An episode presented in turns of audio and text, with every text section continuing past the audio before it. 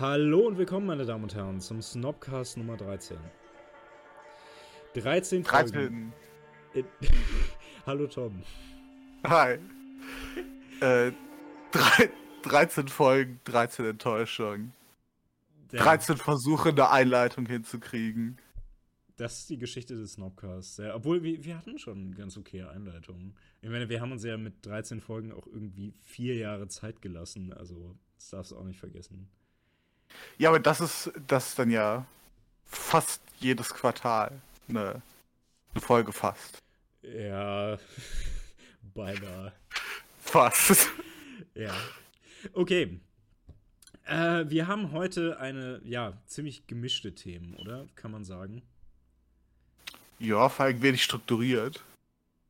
D doch, ich finde, es gibt eine perfekte Struktur dahinter. Da muss man nur erstmal drauf kommen. Machen, Okay. wir, machen wir ein Gewinnspiel draus. Ja. Welcher, äh, ja, wenn man die richtige Struktur zusammensetzt und die Worte dann umgekehrt liest, dann kommt eine Zahl raus und wer die uns sagen kann, der gewinnt einen tollen Preis. Ken, kennst du diese äh, Online-Captures, wenn du, wenn du auf irgendwelchen Sa Seiten legale Videos schaust? So diese, Ja, diese Dinger ja. von äh, klicke, klicke die Bilder mit einem Bus ein. Ja, ja. Wo, wo im Hintergrund dann läuft, haha, Leute lösen unsere Aufgaben und tr trainieren damit eine AI. Mhm. Und äh, genauso das ist die Hoffnung, jeden erfolglosen Podcast eine, eine Zuschauerschaft zu züchten, die, die haben irgendwie Aufgaben und, äh, und Arbeit äh, äh, erlöst. Und äh, ich, ich glaube, mit der 13. Folge, nach vier Jahren, das ist ein guter, guter Zeitpunkt, um, um mit solchen Strategien anzufangen. Ja, langsam können unsere Zuschauer auch mal für uns arbeiten. Wobei, ich weiß jetzt halt irgendwie gar nicht, was wir wollen könnten, oder? Äh, hast du auch schon gesagt, wir, wir, wir labern uns was zusammen und die, die Struktur, die müssen, müssen andere finden, wo irgendwie Übergänge und Zusammenhänge sind. Stimmt, stimmt, das wäre ja schon irgendwie unser Job, ne? Ja. Ja, ja. ja. Hm. Na gut, heute auf jeden Fall eine Mischung aus äh, etwas aktuelleren Literaturthemen und ja, vielleicht so etwas abstrakteren Sachen, die wir irgendwie mal besprechen wollten. Ähm. je- Jetzt, äh, da du irgendwas mit AI gesagt hast, ähm, Siehst, es fängt schon an. Es fängt Ja. schon an. Ja. Äh, hast du, ähm, das fällt mir nur gerade so ein, von wegen, und was weiß ich, auch so Aufgaben abwälzen und so. Hast du dieses Video gesehen von äh, Boston Robotics, wo die, ähm, wo so zwei Typen, da ist so ein Roboter, der so einen Kasten schlebt, äh, äh, schleppt. Und dann Ja, gibt es so ja. zwei Typen und einer schießt auf den und der andere schlägt den Roboter mit einer Peitsche. Ja, ja, ja, aber das, das war, äh, das war doch kein echtes Video, oder? Also das war noch nicht mal von denen, glaube ich. So, sollte die darstellen, aber weil die, die schießen ja nicht irgendwie mit, mit Waffen auf ihre Roboter, oder? Oder war das echt? Kam das wirklich von? Ich dachte, das wäre eine Parodie oder so. Ja, also ich habe keine Ahnung, aber so das, das Ding sah ja schon ziemlich echt aus, oder? Ich, ich habe ich hab das nie irgendwo in echt äh, gesehen. Ich habe das immer nur mit irgendwelchen Bullshit-Captations gesehen. Die Captation, gleich mit der ich das zum ersten Mal gesehen hatte, war äh, ich und mein Freund, wie wir in die Arbeitermissbrauchsfabrik gehen und unsere Arbeit ableisten. Ja, äh, ich, ich habe keine Ahnung, um ehrlich zu sein, ja. Ja, liebe Zuschauer, das wäre schon mal die erste Aufgabe, wenn ihr wisst, äh, ob das echt ist oder nicht, sagt uns Bescheid. Schreib, schreib, schreib das in die Kommentare. Genau. Ja? Ja. Nee, aber äh, okay, also es, es kann durchaus sein, dass das irgendwie ähm, nur gefällt, weil ich, ich könnte, weil ich würde halt solchen Leuten, die diese Roboter bauen, ich würde Ja. denen auch echt zutrauen, dass sie halt nicht verstehen, wie schlechter die Optics sind. S sind die Optics schlecht? Ist, ist das nicht das Best-Case-Szenario? Naja, ich weiß nicht. Ich meine, die, die Roboter machen halt ihre Arbeit und werden halt missbraucht und alles ist gut. Und es ist Frieden auf Erden. Ja. Die, die, Probleme entstehen doch, die Probleme entstehen doch eigentlich immer nur, wenn die Roboter sich wehren. Ja, aber weißt du, so in der Peitsche gerade, da stecken so ein paar. Da schwingt so was mit, könnte man sagen, weißt du? Weiß nicht, wovon du redest. Aber es ist, es ist kein Problem. Es, es ist ja keine, keine Menschen. Also. Ja, aber äh, das, ist, Kein äh, Problem. Das, das ist ja auch gerade, was in der Peitsche so, so drin liegt, ne? Weil eigentlich solltest du sie ja nicht brauchen. Eigentlich solltest du sie nicht brauchen, aber wenn sie dann trotzdem zum Ja. Einsatz kommt, dann muss man, musst du dich halt fragen, okay, wa warum braucht es jetzt die Peitsche, ne? Aus, aus Sen Sentimentalitätsgründen. Ja, Tradition, ja. Ja. Genau, ja. Äh, na gut, aber das war jetzt. Nein, ich, ich, ich meine, nein, nein, wir machen die Abschweifung weiter. Mhm. Keinerlei Einleitung in relevante Themen. Äh, aber das ist ja auch so eine typische Internetsache. Ich meine, da, das Ding könnte echt sein, ne? Mhm. Aber so, so wie du schon gesagt hast, selbst wenn es echt ist, wofür, ja? Also, wofür? Naja, also praktisch könnte das ja so, die machen das doch dauernd, so dass sie den Teilen dann Die- in so ein Bein stellen oder sowas. Ja, genau, die machen halt Stresstests, Genau, ne? ja, ja. Aber ich kann mir irgendwie erklären, was der, was der relevante Stresstest ist für einen Roboter, der Kisten aufheben soll, wenn er ausgepeitscht wird. So, das, es gibt keine, es gibt Ja, keine ja. normalen Bedingungen, unter Nee, denen nein, nein. Peitschen, Ausweichen irgendwie nötiger Teil der Programmierung sein muss. Nein, Außer also, Leute sind mit der Sentimentalität wirklich ambitioniert. ja, nee, aber da muss ich widersprechen. Und zwar ist es halt folgendes: Wenn solche Firmen ähm, Roboter irgendwie alleine raus in die Welt schicken, dann passiert ja, Ja. eigentlich immer dasselbe. So irgendwelche random Leute kommen Ja, und ja. hauen die halt in Stücke, ne? Ja, aber auch da, also das ist ja, das ist ja eine Art von Trauma, die, die ziemlich äh, konkret ist. Also eine Peitsche wird da, glaube ich, nicht das richtige, wäre da, glaube ich, nicht, nicht das richtige Werkzeug, um den Stresstest zu machen, oder? Ja, gut. Meine, die, also- die, die, die Pistole macht da irgendwie Sinn, ne? Hm, hm. Ja, die Peitsche war wahrscheinlich einfach nur, was sie gerade da hatten. Ja. Hast du die, äh, hast, hast du dieses wunderbare, äh, ist auch zum Meme geworden, also das Ding auch mit, mit einem entwickelten Roboter für, ähm, für so ähm, Supermärkte gesehen? Weißt du, wovon ich rede? Nee, ich glaube nicht. Okay, also es ist, ähm, äh, es ist, es sieht aus einfach wie eine riesige Säule. Und so, äh, es fährt einfach, genau, es fährt einfach den ganzen, den ganzen Tag rum Mhm. und äh, scannt einfach nur den Boden. Ja. Und wenn der Boden dreckig ist, biebt es nerventönend laut und, äh, und zwingt Leute, die da arbeiten, dahin zu laufen, das wegzumachen. Erst dann geht, geht der Roboter wieder aus. Oh Gott. Ja, doch, stimmt, Ja. das habe ich auch schon mal gehört.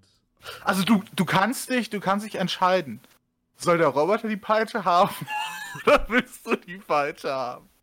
Noch, noch hat, haben Leute die freie Wahl. Hm.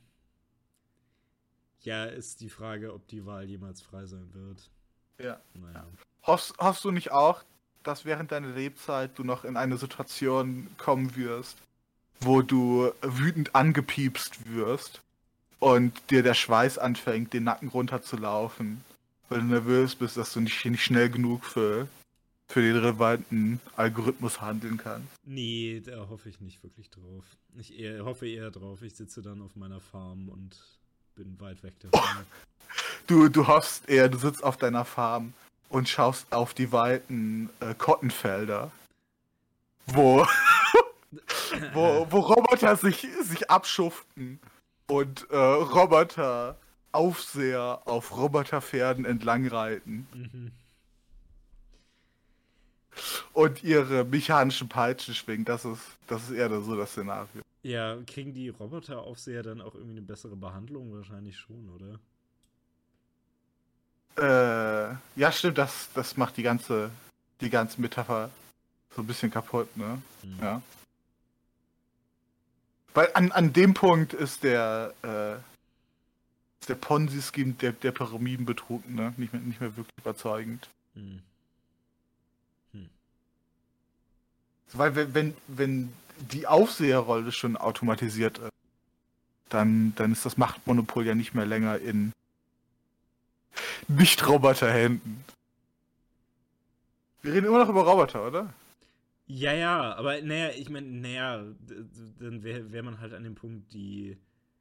Aber die, die Nutznießer sind ja immer noch nicht Roboter, ne? Und das, im Grunde genommen reicht das ja. Und wenn du dann Lust hast, deine Macht zu missbrauchen, kannst du das ja immer noch machen. Das stimmt, aber Aber ich habe ich hab immer noch unter den, unter den Sentimentalitäts. aus der Sentimentalitätsperspektive nachgedacht. Okay. Äh, okay, bau, bau hiermit eine ne Umleitung, ne? Eine Einleitung ins Thema. Ja, also wir sollten, wir sollten diesen Exkurs jetzt vielleicht mal beenden äh, in, in das Thema Robotersklaverei. Ja. Ähm, ja. Und wobei, das ist eigentlich. Äh, okay, nein, nein, ich, ich, ich muss noch ein, ich muss noch einen Joke bringen, den, den sowieso niemand verstehen wird. Ja, aber es sei ja vorher noch. Äh, natürlich war das jetzt eigentlich äh, äh unnötige Wortwiederholungen. Roboter sind natürlich ja. notwendigerweise Sklaven. Ja, ja, okay, ja. Ich glaube, der Wortursprung von Roboter kommt, glaube ich, von Sklave oder irgendein benachbartes Wort. Ja, das ist, kommt von, sowas. Das kommt von Robot, also das ist in Böhmen ein ein Wort für Frohn gewesen, also für das, was die Leibeigenen da tun mussten. Uh, okay, nein, ich, ich glaube, ähm, irgendein verwandtes Wort hatte, hatte eine altgriechische Ableitung, glaube ich, die, die aus was hinauslief. Das kann ähm, sein, ja. Aber es aber aus, aus ich, Böden, ich, so wie wir es benutzen. Ja, ja. Ich, äh, ich, ich, will, ich will wissen, ob du, ob du den folgenden Joke verstehst. Mhm. Äh, denkst du, es wird Robot Breaking geben? Äh, oder, oder ist der, oder ist nein, der zu abstrakt? Nein, nein, und wir werden diesen Joke auch nicht erklären. Okay, ja. Nee, das, das führt ein bisschen zu weit. Pull that thong out of your player. So, jetzt hast du es geschafft, das werde ich raus.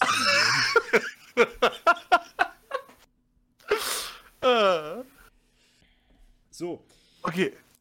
Damit, ähm, nee, ja, über Zensur sprechen wir heute nicht. Wie gesagt, verschiedene Themen. Ich werde jetzt einfach mal diesen Exkurs beenden und mit einem Gedicht einsteigen, so wie wir das halt immer machen. Einfach nur mal mit einem heute. Und ja, äh, aus, du kannst mir. Aus, aus nicht näher beschriebenen Gründen. Ja, und du kannst mir dann sagen, was du dazu fühlst. Okay. Dem Kritiker. Du sagst mir kurzweg, wer ich bin. Dir bin ich Glas. Du siehst mich an und schreibst es hin. Das ist kein Spaß. Wir Menschen tragen schwer daran, dass einer nie den anderen schaut. Gott hat das Haus zu fest gebaut. Selbst nicht die Liebe rührt es an. Zerschelltes Haupt fand den Tod, schon mancher vor der Gottgewalt. Allein bei dir hat's keine Not. Du machst vor Gottes Tür nicht Halt. Ich glaube, triffst du Gott am Tor, du sagst ihm kurzweg, wer er ist. Doch wenn sein Auge dich ermisst, dann sieh dich vor. Das, ähm, von wem ist das Gedicht? Friedrich Keißler heißt er. Ah, okay, kenne ich nicht. Ähm, äh, es ist, es ist nicht so, also heißt das Gedicht auch der Kritiker? Also dem Kritiker heißt es ja. Okay, dem, dem Kritiker, ja. Äh, es ist, glaube ich, nicht das beißendste, was ich, was ich gehört habe. Also ich, ich glaube, ich habe schon einige ziemlich polemische Gedichte über Kritiker gehört. Ja. Ähm, äh, aber hier, hier steckt ja auch ein gewisses, ähm, ein gewisses Zugeständnis dem Kritiker auch drinnen. Mhm. Also vor allem mit ähm, relativ am Ende äh, beim Treffen auf Gott. Äh, wie ist die Formulierung? Du, du sagst ihm, wer ist, du, du sagst ihm seinen Namen, wie? Du, du sagst ihm kurzweg, wer er ist, ja. Genau, ja, ja. ja. Also das, äh, da steckt ja schon eine gewisse Potenz dahinter. Mhm. Ähm, äh, aber natürlich, äh, natürlich ist es unumgänglich, dass man halt seinem, seinen Kritikern auch seinen konstruktiven den Tod wünschen muss. Ähm, ja, lustigerweise, äh, ich meine, wahrscheinlich wäre er ja schon gestorben zu dem Zeitpunkt. Ne?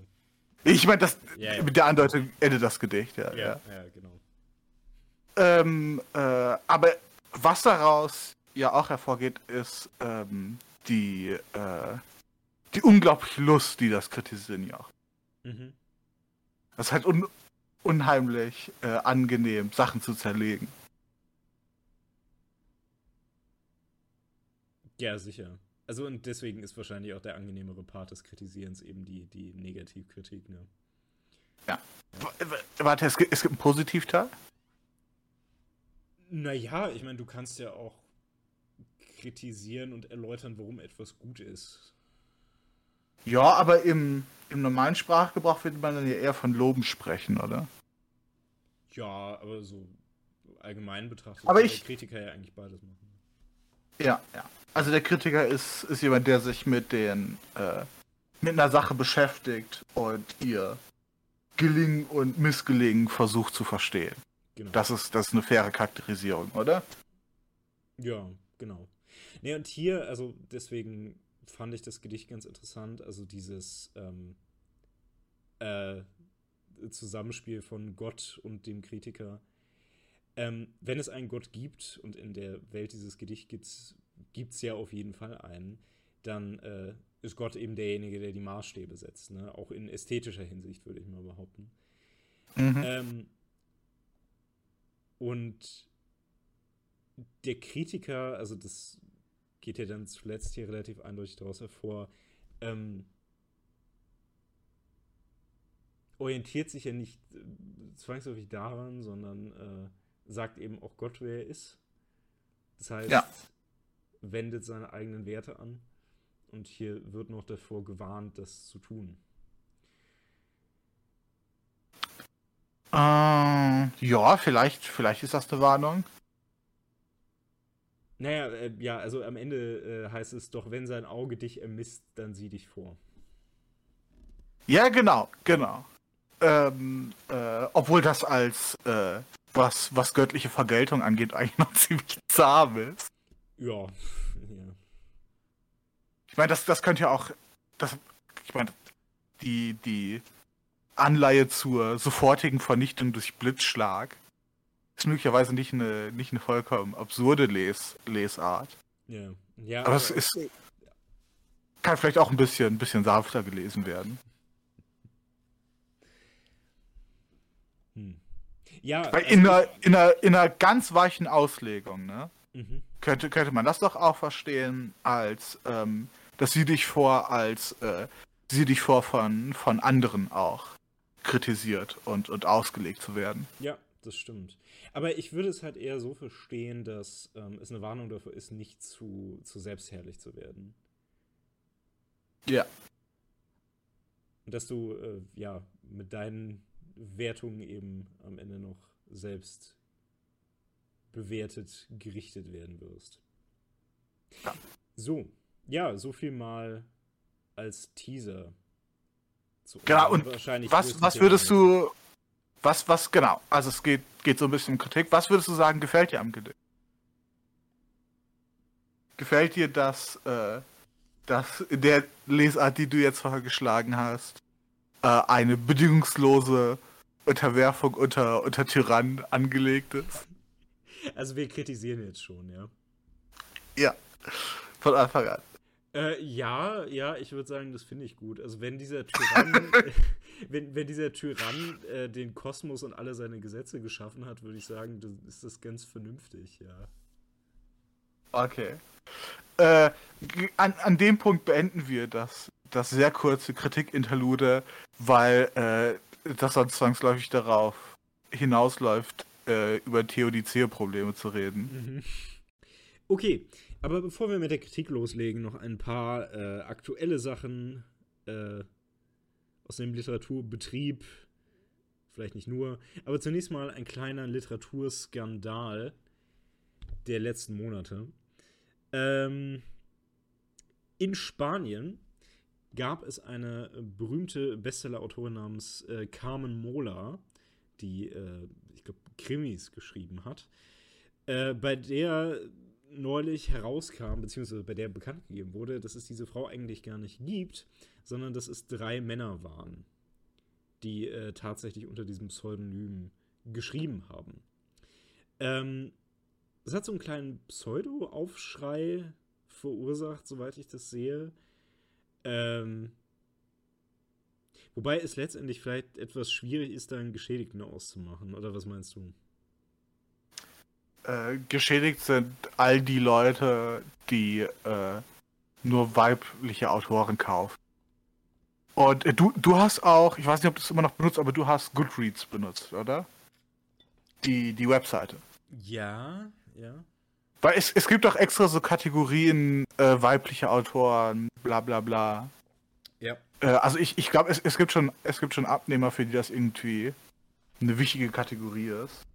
Weibliche Autoren. Ja. Ja. Ähm, Ja, also ignorant wie ich bin, würde ich allgemein zu diesem Thema wohl immer noch vertreten. Naja, so ein, ein gutes Buch ist halt ein gutes Buch. Also unabhängig davon, wer es geschrieben hat. Ähm, natürlich ist die Politik dahinter eine sehr äh, unerfreuliche, also wenn man sich dann in diese Diskussion reinbegibt, von wegen, ja, also Frauen sind halt irgendwie ignoriert worden, weil, was weiß ich, Männer böse sind und sie irgendwie nie zugeben wollten, dass Frauen auch gut schreiben können, irgendwie sowas. Äh, ja. Ich die, nicht, die meisten, ich weiß nicht, ob die das meisten, was daran ändert, was ein gutes Buch Ja, genau, die, die, die meisten Vorwürfe konkret sind einfach nur, natürlich haben Frauen gesch äh, geschrieben, hier, wir haben total viele Beispiele, aber äh, ihr nehmt die nie in den Kanon mit auf. Ja. Und äh, in Wirklichkeit äh, haben wir all diese wunderbaren weiblichen Autoren und deswegen setzen wir jetzt einen besonderen, besonderen Fokus darauf. Und hier schaut euch deswegen an. Und, und in so einem Kontext sehen das, sehen das bestimmt einige Leute als, als sehr hämisch an. Ja. Ich meine, man muss halt auch sagen, keine Ahnung, ich meine, wenn das dazu führt, Autorinnen zu finden, die wirklich gut geschrieben haben, dann, naja, umso besser, ne? Ja. Äh, aber hier ist es halt so eine Frage von, äh, also erstens, es geht ja sowieso um Genre-Literatur, also, naja, ne. Ich weiß nicht jetzt, ob das die Stellung der Frau so weit verbessert hätte, wenn man das wenn ein Krimi abbrechen könnte. Ja, genau. Genau. Ja. Ähm, äh, was weißt du denn, was die, was die drei männlichen Autoren dazu gesagt haben, warum sie das getan haben? Nee, we weiß ich tatsächlich gerade nicht, aber. Ähm, Weil es ist ja auch also, nicht einfach, es ist ja auch nicht ungewöhnlich, einfach unter einem Pen-Name zu schreiben. Ja. Also einfach irgendeinen, irgendeinen genau. Namen sich auszudenken. Genau, ja. Also die, die Süddeutsche vermutet, äh, das Motiv dahinter sei Geld gewesen. Äh, also das ist ein gutes Motiv. Ja, genau. Also dass sich. Kann man machen als Motiv. Ja, also dass sich die Sachen da einfach äh, besser verkauft hätten. Ähm, und das Ganze war ja auch durchaus alles nicht klein. Also es ist ja bei Penguin Random House erschienen. Also ja, ist. Ich glaube, den Verlag habe ich mal gehört. Ich glaube, äh, der, der ja. veröffentlicht ein, zwei Sachen. Ja, ja, genau. Also genau. Ähm, Protagonistin, ist... Protagonistin dieses Romans hat auch eine Frau und so. Vielleicht war das auch noch ein Motiv, dass man, was weiß ich, sich sonst nicht so ganz getraut hat. Weißt du, das. Oder, oder ja, das vielleicht ist vielleicht äh, äh, glaubwürdiger wirkt, zu sagen, das hat eine Frau geschrieben. Äh, die, die Perspektive ist irgendwie authentisch, vielleicht irgendwie sowas. Ja, ja. Aber vielleicht, vielleicht zeigt es ja auch so ein, so ein gewisses Grundproblem. Also ich erinnere mich, wir haben vor jetzt schon einiger Zeit über äh, Veröffentlichung auf Amazon gesprochen, ne? Mhm. Und ähm, die Zahl, ich erinnere mich nicht mehr genau an die Statistik, aber die Zahl ist ja total lächerlich. Also irgendwie jedes Jahr wird äh, mehr veröffentlicht als in vielen hundert Jahren vorher. Ja. Also die Massen an Neuveröffentlichungen riesig, weil die technologischen Mittel gegeben sind. Mhm. Äh, und es äh, und es ist ein ganz, ich meine, sehr viel davon auch sehr konkreter Scheiß natürlich aber ähm, einfach die durch die große Masse, die es gibt, äh, werden, werden solche ähm, solche Grabenkämpfe natürlich auch relevanter. Ja. Nee, und also und äh, ja, okay. wenn es funktioniert hat, wenn, wenn das wirklich eine der, der, der Auswahlkriterien äh, ist, äh, hier äh, Qualität ist gut und das von der Frau, dann, äh, dann, dann nehmen wir es mit rein. Mhm. Äh, bei den vielen, vielen hunderttausend Aus Auswählmanövern, vielleicht kommen wir in einen Abschnitt, wo sehr, sehr viel von, in Anführungszeichen, Frauen veröffentlicht. Ja. Vielleicht kann daraus ja ein bisschen Trend werden. Natürlich werden Verlage irgendwann auch, äh, auch wir denen auch bewusst sein, okay, vielleicht, vielleicht machen wir mal kurz Checks. Obwohl es ja auch so eine Sache ist, ne? Weil es natürlich auch Autoren gibt, die, die anonym bleiben wollen. Ja, nee, weißt du, woran mich das irgendwie so erinnert? An diese Szene aus Das Leben des Brian, weißt du, wo nur Männer bei der ja. Hinrichtung anwesend sein dürfen. Ja, Und ja. dann, ne, also es Genau. ist halt, äh, so das nur umgekehrt, wo sich Nur dann alle umgekehrt, als, genau. Genau, wo sich dann alle als Frauen tarnen müssen. Aber ich, ich muss sagen, die Assoziation des Steinewerfens mit dem Bücherschreiben, die ist auch angemessen. Ja, sicher. Die, die, die, da, da verstehe ich, wie die Assoziation herkommt. Mhm. Ähm, Ist, ist praktisch kein Unterschied, seine, seine geballten Überlegungen und Meinungen zu nehmen, die einfach in die Welt hinaus. ja. Am meine, besten wer- versucht damit Geld zu machen. Ja, wer weiß, ob man irgendwas trifft, aber ja. Okay, ja, aber also was ich als Motiv auch vermutet hätte, nehme ich an, das ist, wenn man sich als Frau ausgibt, dann ist das einfach ein weiterer Selling Point. Ne? Also kein Ja. Verlag denkt sich, oh nice, äh, können wir mal einen Mann verdegen. Aber bei einer Frau denkst du dir halt, ja, das ist halt irgendwie nett positiv, das können wir, können wir verkaufen. Noch zusätzlich. Ja. Vor allem, weil, ähm, weil die Anforderungen ja auch wirklich ähm, äh, also objektiv sind. Also ich habe jetzt keine konkreten Fälle, aber ich kann mir, ich kann dass, äh, dass Verlage auch im Wettstreit sind, irgendwie äh, gute und möglichst viele weibliche Autoren zu haben. Also das ist Ja, sind ja einfach nur Marktprinzipien, die an einem bestimmten Punkt greifen. ja, stimmt. Weil ich, ich, ah, ich habe dazu auch leider keine, ähm, keine Statistiken äh, zur Hand. Aber ähm, was, ähm, was, was Fiktionsliteratur angeht, Mhm. Äh, also, äh, wie, wie heißt, wie nennt man die Kategorie nochmal? Äh, also Non-Fiction ist von der Leserschaft her von, von Männern besetzt. Mhm. Aber alles, was, was man so unter Fiction und ganz viel, also alles an Genre-Literatur, Mhm. äh, wird ja, glaube ich, primär über 80% ja von Frauen konsumiert. Ja? Ähm, ja, ja. Okay. Also weil, weil Männer außer, außer Non-Fiction ja zumindest als, als, Demo, als Demografie einfach nicht lesen. Ja, das kann gut sein, ja. Ja. Sondern die sitzen irgendwo in irgendwelchen Höhlen und äh, hauen mit Stöcken aufeinander rum. Schreien Uga Buga, ja. Genau, ja. Nein, die, die moderne Variante ist halt irgendwo vom, vom Rechner und äh, Nehmen Zocken. Podcasts auf. genau. Der, Eigentlich, der, eigentlich noch schlimmer als in der Höhle, als Ja. das mit der Höhle. Ja. der maskuline Drang, Podcasts Podcast aufzunehmen. Ja. Ähm, ja, na gut. Ja, ich fand die äh, Anekdote ganz interessant. Wie gesagt, man kann, was viel angeht, nur spekulieren. Äh, ich denke jetzt insgesamt auch wirklich keine große Katastrophe. Also, ja, ist niemandem was passiert eigentlich. Ähm, aber ganz interessant, dass das vielleicht irgendwie nötig sein kann, mittlerweile, sich Ja. als Frau auszugeben.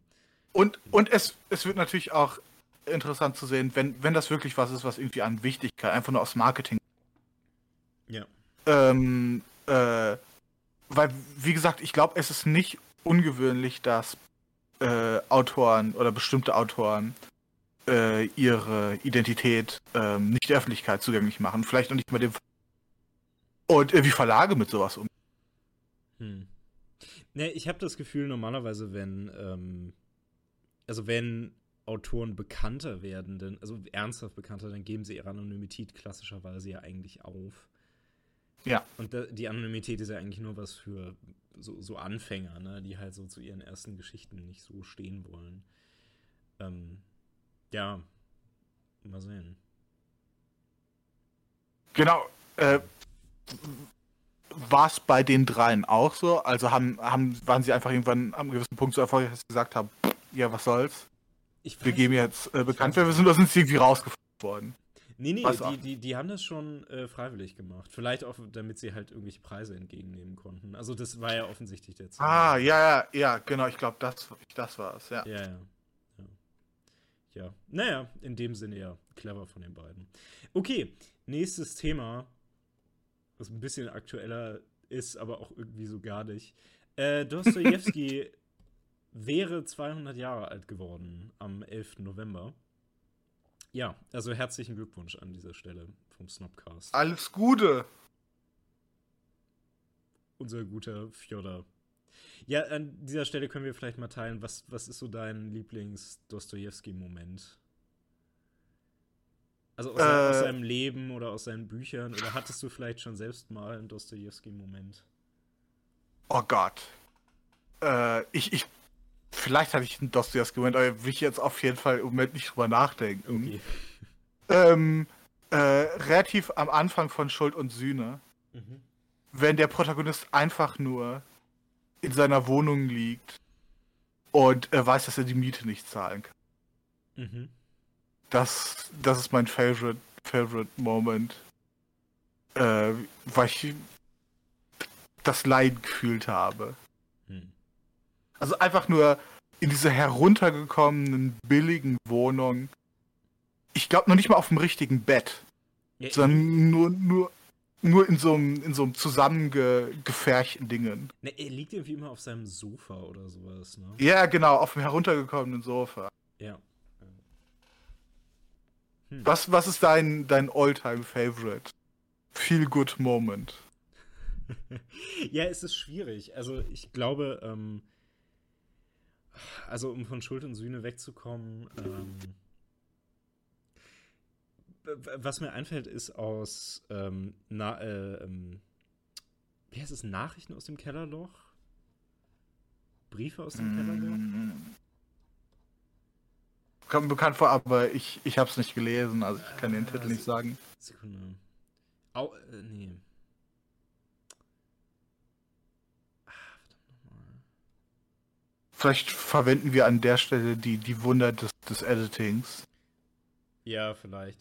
Ähm, auf jeden Fall äh, in dieser Erzählung, da ähm, gibt es so eine Stelle, wo, also der ähm, Charakter, der will immer mit seinen Kollegen rumhängen, also er ist irgendwie so ein niederer Beamter, aber die mögen ihn alle nicht. Und es gibt so eine Stelle, wo irgendwie alle ins Bordell gehen und er darf irgendwie nicht mitkommen. Oder alle geben ihm, alle geben ihm irgendwie zu verstehen, dass, ähm, dass er nicht Der unerwünscht ist. Genau, aber er kommt einfach trotzdem mit, obwohl er eigentlich keinen Bock hat, in ein Bordell zu gehen und das total eklig findet, aber er kommt trotzdem mit, um seinen Kollegen noch weiter auf den Sack zu gehen. Ja, das fand ich. Wow, das ist, das ist echt der Aspi-Power. Ja. Ja, die stimmt und sogar noch weiter, weil es ist ja nicht mal so, als ob er dann da die Dienstleistung in Anspruch nimmt, sondern er erzählt dann. Er läutert da nur rum. Nee, nee, also er, ähm, ja, ja, im Prinzip, also er erzählt dann einer ähm, Prostituierten nur irgendwelche traurigen Dinge und schockiert sie damit und ja. ähm, ansonsten aus seinem Leben finde ich die, ähm, die Geschichte mit seiner Fast-Hinrichtung immer noch sehr bemerkenswert. Äh, Ja, erzähl noch mal ein bisschen was über die, weil ich wusste, ich wusste nicht viel über sein Leben. naja- Und die Geschichte, die ist wirklich interessant. Die hast du mir zwischendurch erzählt. Naja, also ähm, Dostoevsky stand am Anfang seines Lebens, also als er Student äh, war, äh, frühsozialistischen Kreisen in, ähm, in Russland nahe. Also insbesondere, also er hatte so eine bestimmte Ecke, glaube ich, im, im christlichen Sozialismus, was schon cool ist irgendwie. Und äh, naja, auf jeden Fall war er Teil von so einer pseudo-revolutionären Gruppierung. Und die wurden verhaftet und sollten eigentlich erschossen werden. Äh, sind dann aber, also man hatte die quasi aus dem Gefängnis rausgeholt, schon auf irgendeinen Platz gebracht und quasi an die Wand gestellt. Und dann im letzten Moment äh, kam irgendwie die Anweisung, sie nicht zu erschießen. Und dann hat man aber doch noch mit Platzpatronen auf sie geschossen. Also so, dass man, ja, dass man quasi davon ausgehen musste, äh, ja, man wäre gerade erschossen worden. Äh, ja, und dann ist er stattdessen nach Sibirien gekommen. Nice. Ja. Aber jetzt, jetzt wurde die, ähm, jetzt wurde die, die Anekdote noch mal erzählt. Das erinnert mich an was. Ähm, ich weiß nicht, ob es in dem Fall zutrifft. Das ist vielleicht was, was, was man noch mal nachrecherchieren könnte. Ähm, aber ich glaube, das ist keine ungewöhnliche Praxis Nee, zu der nee. Zeit im russischen Geheimdienst gewesen. Also solche Sachen einfach zu faken, um Leuten einfach Angst einzujagen und, äh, und Gehorsam zu erzwingen. Also weil wenn du, äh, wenn du halt von deiner, von deiner Fast-Hinrichtung traumatisiert bist, dann überlegst du dir halt vielleicht nochmal, ob du irgendwie Ambitionen zu politischen Sachen hast. Ja, eben, ja, und das hatte er auch eigentlich hinterher nicht mehr so wirklich. Also, äh, Genau, zumindest, ja. nicht mehr so aktiv. Also hat es funktioniert, ja. Naja, und danach gibt es ja noch viele Klassiker, wie, was weiß ich, dass er irgendwie das letzte Kleid seiner Frau in, oder, naja, vielleicht das vorletzte in irgendeinem Casino in Baden-Baden verspielt hat und sowas. Und ja, so Sachen, die, Sachen, die wir halt alle kennen. Ja. Ja. Also, ja, herzlichen Glückwunsch nochmal an dieser Stelle. Und ähm, Bücher sehr empfehlenswert. Ähm, eins habe ich ja auch mal rezensiert, also Schuld und Sühne, obwohl ich weiß gar nicht, ob das Video so gut ist, aber im Zweifel verlinke ich das hier nochmal. Ja. Wenn es der Qualitätsprüfung äh, statt, standgehalten hat. Ja. Äh, ich ich glaube, ich habe wirklich bisher nichts außer Schuld und Sühne gelesen. Und äh, ein Buch, was, was in Teilen sehr, sehr unangenehm war. Aber auf, auf jeden Fall lesenswert. Ja, naja, zu, zum Großteil würde ich fast sagen, oder? Ja. Ja. Ähm, aber ich meine, also es ist, es ist ein Unterschied, äh, einfach nur von schrecklichen Sachen zu lesen. Also, ja, ja. wenn man Geschichtsbücher aufmacht, sind die voll davon. Ja. Aber es ist, es ist halt nochmal ein großer Unterschied, irgendwie, wenn, wenn man Prosa liest, wo ein gewisses Können hintersteckt und die Sachen halt, und das, das würde ich wirklich unterstellen, halt wirklich lebendig wirken. Ja.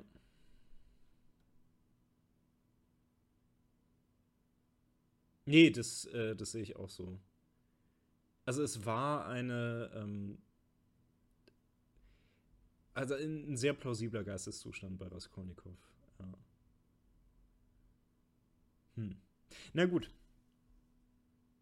Falls du nicht noch was hast, würde ich das schließen. Ähm, vielleicht auch, ja, mit dem großen Gedanken, dass ähm, der Mensch vielleicht mehr will als bloß zufrieden sein deswegen müssen wir uns jetzt auch verweigern, weiter über ihn zu reden. Wir müssen einfach die Romane anempfehlen. Okay, ähm, ja, was, was ja wirklich sehr, äh, sehr, sehr kritisch und sehr mutig von uns ist. Ja. Bei, bei, bei einer, einer solch unbekannten Person wie Dostoevsky. Aber genau, damit, damit sollten wir es äh, damit sollten wir es zu Ende bringen. Ja, also nochmal herzlichen Glückwunsch. Okay, und damit kommen wir zu dem großen Thema, das wir bereits angeteasert hatten.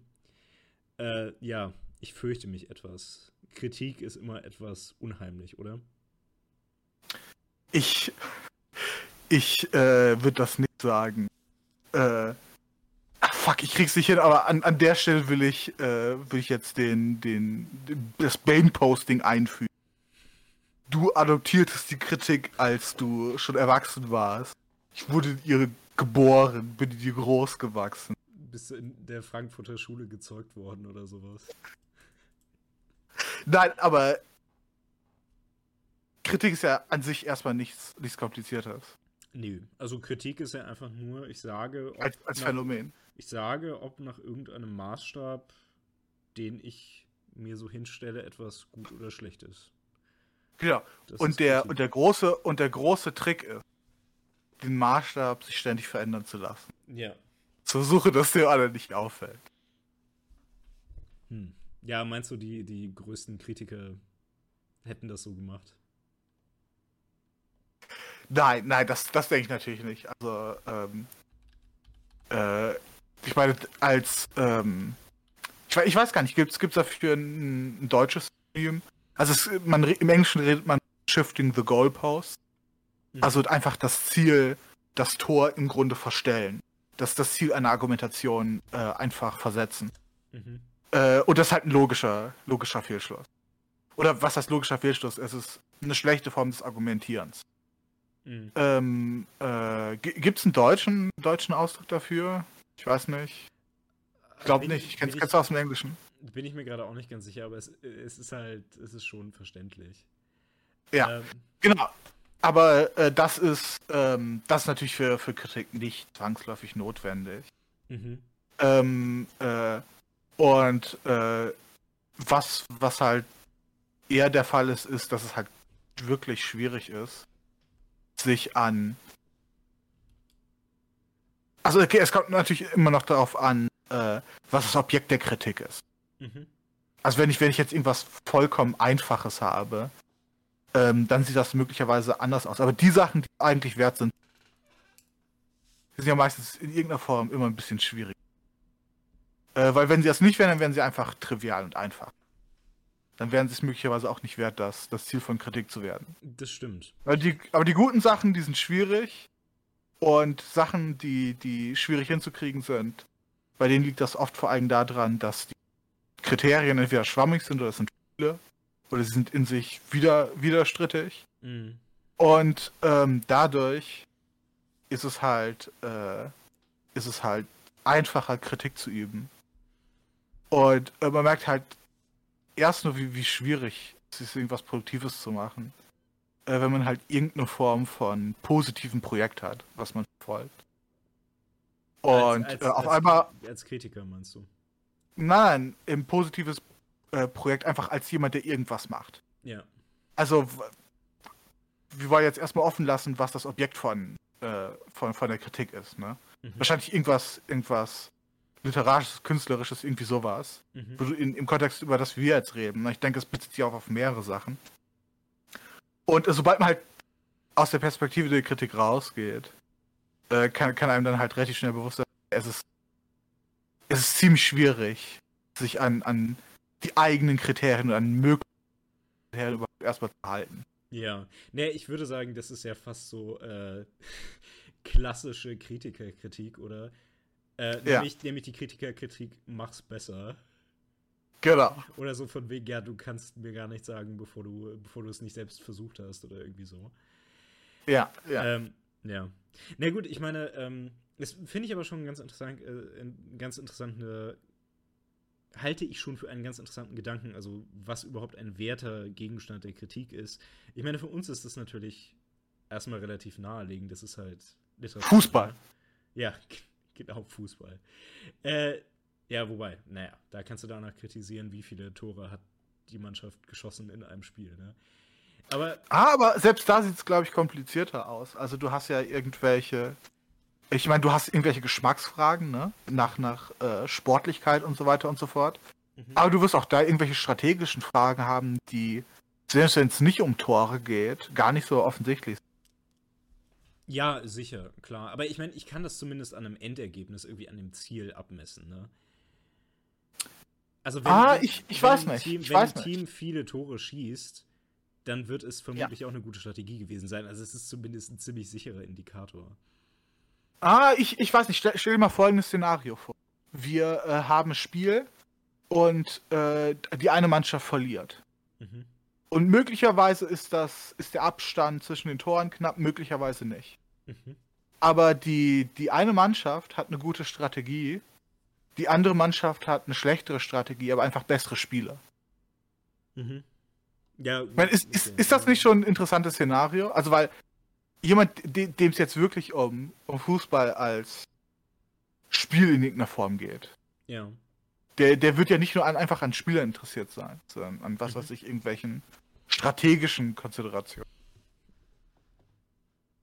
Ja, Also ich mein, se- selbst, ja, nee, nee, aber ich mein, nur, nur, nur, um, nur um daran zu zeigen, selbst in diesem Fall, wo du sagen wirst, haha, es ist relativ klar, weil das Ziel ist halt gewinnen und die einen haben gewonnen, deswegen müssen sie es besser gemacht haben. Selbst hier denke ich, dass in der Praxis und der Kritik und Gott weiß, wir kennen uns beide viel mit Fußballkritik aus, Mhm. äh, denke ich, würde es nicht so klar aussehen.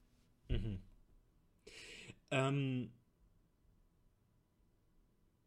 naja, es, es würde auf jeden Fall, also das Beispiel zeigt auf jeden Fall auf, dass es, äh, also dass man das immer auf verschiedenen Ebenen betrachten müsste. Ne? Ich meine, klar, ich könnte eine Ja. Weltklasse-Mannschaft haben, die dann irgendeine ähm, Mannschaft von einem Regional-Bolzplatz irgendwie schlagen wird, auch wenn sie eine miese Strategie hat. Ja. So, und dann könnte ich ja kritisieren, es sind gute Spieler, aber es ist eine miese Strategie.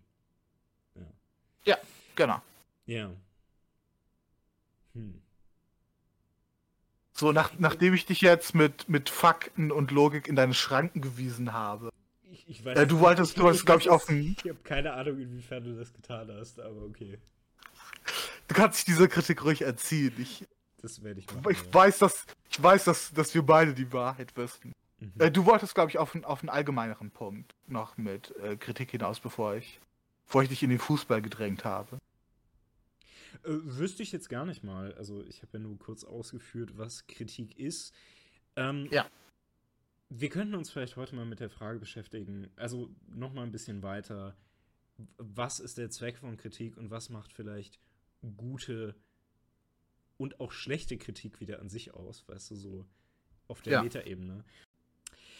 Damit wir zum Thema Literaturkritik noch ein bisschen Input bekommen, äh, habe ich uns nach langen, langen Verhandlungen noch ein Interview besorgen können. Ich muss, ich, ich hoffe sehr, dass es jetzt mit der Live-Schaltung klappt. Ähm, mal sehen. Äh, ich hoffe, du bist gespannt. Äh, ich habe eine Liste. Oh wow, wer könnte es sein? Ja, ja, ich habe eine Liste mit unseren Fragen übersandt. Äh, mal gucken, was. Ähm, äh, was der Input dazu sein könnte. Ähm, aber ich bin mir sicher, es bringt uns weiter. Äh, wir sprechen live mit. Ja, doch, da ist er. Ficken, ich habe gefickt, wir werden ficken. Hallo, Herr, Herr Reich Die Welt ist eine Fickerei, das einzige Glück ist das Ficken. Äh, nein, okay, da muss ich Sie unterbrechen. Ich bitte um Verzeihung. Okay, das war vielleicht doch ein, ein Fehlgriff. Ich äh, bitte um Verzeihung. Äh, er ist und, immer noch so voller Leben. Und wir müssen, ja, so, so, kann man es sagen. Und wir, wir müssen jetzt äh, äh, zu zweit weitermachen. Alter, ich habe Reich Ranitzkis Management dafür ein Vermögen gezahlt. Ja, da muss man sowas auch schon, auch schon ausnutzen. Meinst du, die haben mir einfach nur einen alten Voice-Clip geschickt? Äh, ich ich glaube, den schicken die einfach bei jeder Anfrage einfach, einfach weiter.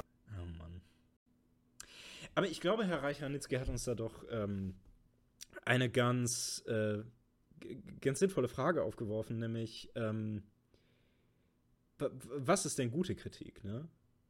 Hat er da gerade gut kritisiert oder eher weniger? Was, was, was meinst du? Wo, bis wohin geht sinnvolle Kritik? Oder welchen Ziel ich meine, die dienen? Bei, bei Reich Ranitzky ist das ist, glaube ich, wirklich ein, ein, guter, ein guter Punkt, das festzumachen. Ähm, weil äh, das, womit er sich ja beschäftigt, ist ja immer noch Literatur und er würde das wahrscheinlich irgendwie sehen als sowas wie Hochliteratur, ne? Mhm. Ähm, äh, oder halt, was er ausschaltet, was halt nicht mehr Hochliteratur ist. Mhm. Und ich glaube, ich kenne ich kenn sogar die, die ähm, Episode, aus der das ursprünglich stammt. Und äh, da, wo, wo, er sich da speziell drüber ereifert, ist halt wirklich eine, ein Buch, was halt irgendwie, was er empfindet als sehr fantasielos in seiner Beschreibung von Erotik. Mhm. Und ähm, ähm, äh, das, das ganze Format ja von dem literarischen Quartetten ist schon an so einer seltsamen, seltsamen Kreuzung zwischen, äh, ich nenne das mal ganz, ganz, mit ganz großen Anführungen, äh, Hochkultur mhm. und äh, Edutainment. Ja. Also niemand. Ja, was, was würdest du dazu sagen? Nee, ich meine nur, also Hochkultur ist durchaus ein Konzept, das wir in diesem Podcast ernst nehmen. Ne? Also. Genau. Ich meine, da, darauf läuft das, läuft das Ganze ja mit der Kritik vielleicht, vielleicht hinaus. Ähm, ähm, aber äh, Genau, also hier wird nicht, nicht mehr nur noch kritisiert für, ähm, für halt irgendwie die Zwecke, das, das Schreiben an sich zu verbessern von Autoren oder äh, zu einer Kanonbildung, weil man irgendwie begrenzt Platz hat, sondern hier geht es zumindest zum Teil, ich würde würd schon, würd schon äh, sagen, nicht, nicht nur. Ich glaube, dass, dass Reich Kanitzky seine, seine Kritik und seine Sachen schon ernst meint. Ähm, es geht auch zum Teil äh, darum zu unterhalten. Und das kann ja auch wirklich gut.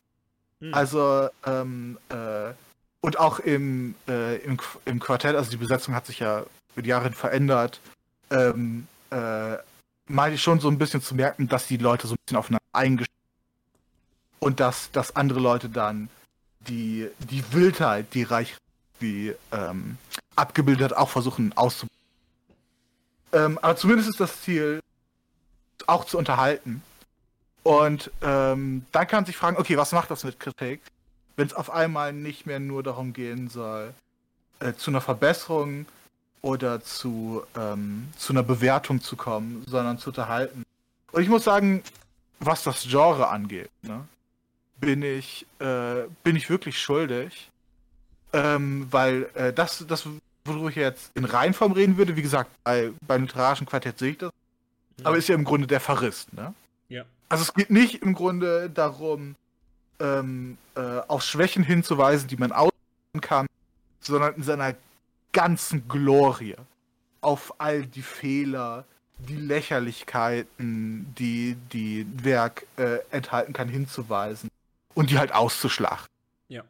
Und, äh, und praktisch äh, über die, die Fehler und die Fehlgänge äh, von dem Autor und von dem Werk zu lachen. Ja. Und, ich würde sagen, äh, das ist halt so der unterhaltsame Teil der Kritik, ne? Genau, ja. Ja.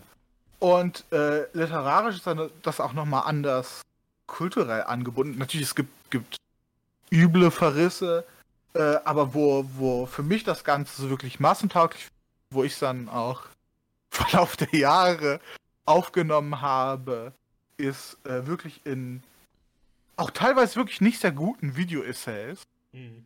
Äh, die, die im Fall von Film und Filmkritik wirklich so lang sind wie der Film oder länger Mhm.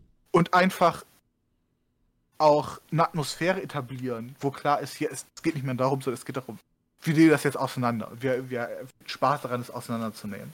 Mhm. Und äh, ich habe schon Zeit damit weggeworfen, mir solche Sachen anzusehen. Obwohl ich den Originalfilm nie gesehen habe. Und auch kein Interesse am Originalfilm hatte. Ähm, Äh, der ist einfach einfach nur aus, aus der. Lust an der Kritik. Ja. Ja. Das äh, führt uns dann vielleicht schon in die richtige Richtung, von wegen, äh, wo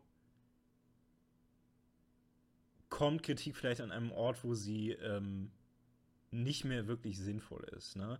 Wir hatten jetzt begonnen mit Kritik als ähm, öffentlicher Bewertung von ähm, Kunst, so wie wir es jetzt erstmal hatten. Ne? Muss es natürlich Mhm. nicht zwangsläufig sein, aber genau. Es muss auch nicht zwangsläufig öffentlich sein. Naja, Also die- die von beim Quartett? Nein, weil warum, also wir, wir kannst, du kannst ja zum Beispiel, das ist ja auch nicht unüblich, Na, du kannst Äh, für dich unter privat, Kollegen- Du kannst für dich privat Kunst kritisieren, das ist klar. Aber wenn ich jemanden einen Kritiker nenne, dann ist das ja schon jemand, Ja. der in der Öffentlichkeit steht mit seiner Kritik. Ähm, aber Ja, das stimmt, klar. aber- ja, ah, also- ich, ich, ich das würde die Unterscheidung nicht so treffen. Ja, aber das können wir auch dahingestellt lassen, den Punkt.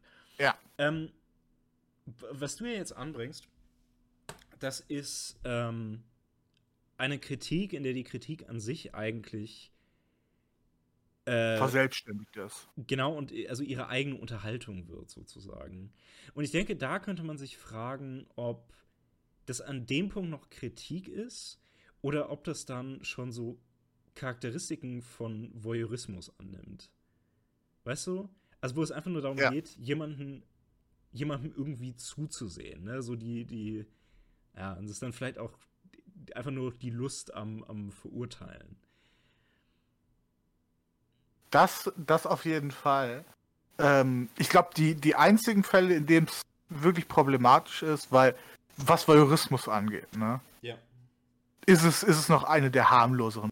Man kann, man kann, glaube ich, wesentlich, wesentlich schlimmere Formen des Voyeurismus ähm, noch betreiben. Und ich glaube, im, im, wenn wir uns irgendwie ähm, Mockumentaries und, und diese ganzen Reality das ist ja das eigentlich, was wir haben, worüber wir auch schon geredet haben. Ähm, aber ich glaube, es ist nur dann wirklich problematisch, wenn man es wirklich mit irgendeiner Form, ernsthafteren Form von Kritik äh, verwechselt. Also, äh, indem man sich halt bewusst macht, okay, nein, das hat jetzt halt Unterhaltungswert. Mhm. Ähm, vielleicht auch nicht mal einen besonders hohen Unterhaltungswert. Damit kann man das, glaube ich, schon zum Teil entschärfen. Ja. Aber ein, ein anderer Faktor, der, der auf jeden Fall auch noch problematisch ist, ähm, die Form, wie wir jetzt drüber reden. Die Kritik, die angebracht wird, scheint ja immer nahezulegen, hey, schau mal, wie leicht das Ganze ist. Äh, das hätte man ja viel einfacher, viel besser machen. Mhm. Und das kann vielleicht was sein, was in die Irre führt. Also einfach, weil Kritik, zumindest in dieser Form, die Neigung hat, Sachen halt einfach, äh, Sachen einfach aussehen zu lassen. Hm. Ja, also wie Kunst nun mal aussehen kann, ne, wenn man von außen drauf sieht. Ja, genau, wenn man das Produkt vor sich hat und halt nicht darüber nachdenken muss, äh, wie viel Mühe, wie viel Zeit, Arbeit in sowas reinfließt. Also, wenn wir über sowas wie einen Film reden, Hm. dann sind das ja wirklich ein Haufen Leute, äh, die, die sehr viele verschiedene Sachen machen. Mhm. Ähm, ich meine, was bei meinem Genuss von irgendwelchen Filmverrissen hinzukommt, ist, äh, dass das Produkt mich halt auch wirklich nicht interessiert und äh, dass, dass ich es nicht wertschätze, weil ich es halt irgendwie als äh, ja, Industrieprodukt wahrnehme. Was, was nicht wirklich, nicht wirklich an sich einen großartigen Wert hat. Ja. Ja, also meiner Meinung nach kommt das schon sehr auf den Film an, aber ich glaube, ich verstehe, was du meinst, ja. Ja, genau. Äh, ich meine, ich bin ja sowieso kein, kein so großer Film, äh, Filmfan. Ja, ja. Aber dann, dann kommt das doch hinzu. Ähm, genau, aber ansonsten ist es, ähm, ist es halt schwierig. Ähm, und aber vielleicht, vielleicht ist das auch ein interessanter, ein interessanter Punkt. Weil ist das eine, ist das was, was wir von Kritikern verlangen sollten? Also, ähm, äh, wenn wir, wenn wir uns das äh, Beispiel vom Tischler ansehen, ne? Ein Tischler produziert auch was, was äh, wo, und hat irgendwie einen Produktionsprozess und hat dann am Ende ähm, ein Produkt, der Tisch, was, äh, was entweder gut oder schlecht sein kann. Mhm. Und ähm, äh, äh, möglicherweise ist es, ist es praktisch für, ein, für einen Tischler, äh, wenn, wenn ihm was, was ich, irgendein, irgendein Meister, irgendein Kollege sagt, hier, das und das sind die Sachen, die, die schlecht äh, daran sind. Ähm, äh, und das hätte man im Produktionsprozess, und das sieht man im Produktionsprozess, dass du das und das hättest anders machen können. Mhm. Aber ansonsten ist der Kritiker ja immer konfrontiert mit einfach, okay, das ist die Sache, wie sie am Ende ist. Und man kann möglicherweise nicht direkt ähm, äh, äh, Wissen darüber haben, wie Teile der Produktion ablaufen, was die Gedanken dahinter sind. Vielleicht kann man Vermutungen aufstellen, ne? Mhm. Aber man, man äh, kann das auf jeden Fall nicht, äh, nicht abschließen und nicht, nicht vollkommen wissen. Und äh, was, was würdest du sagen? Ist das vielleicht ein zu hoher Standard, den man dann an Kritiker setzt, wenn man sagt, hier, du musst die, äh, du musst die, die Entwicklungsbedingungen, unter denen das zu kritisierende entsteht, mit beachten? Nee, eigentlich nicht unbedingt. Also ich meine, okay, natürlich muss ich irgendwo Ahnung von dem Prozess haben, um beurteilen zu können, wie gut ist dieser Prozess ausgeführt worden. Aber ja.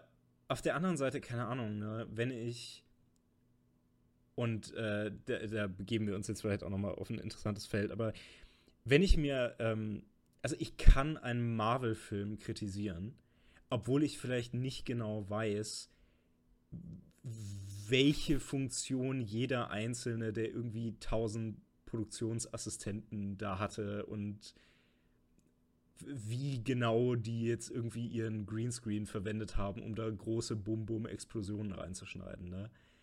Ja. So nur weil ich nicht ich weiß, mein, wie genau das funktioniert, heißt es nicht, dass ich das, das Endprodukt nicht kritisieren kann. Ja, aber ich meine, äh, ich meine, das ist vielleicht noch ein bisschen radikaler. Also nehmen wir mal mich zum Beispiel. Ich weiß ich bin mir gerade im Moment nicht sicher, was der Unterschied zwischen einem äh, Director und einem Produzenten ist. Äh, und das, das, interessiert mich auch nicht und das will ich auch nicht wissen.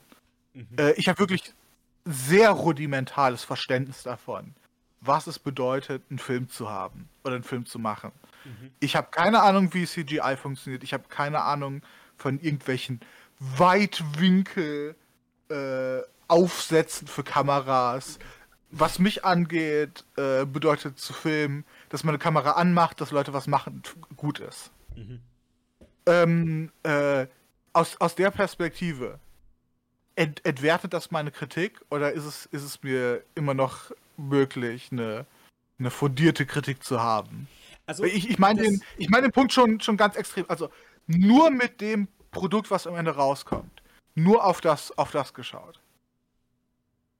Naja, glaube, das ist eigentlich relativ einfach aus, aufzulösen, das Problem, äh, was du ansprichst.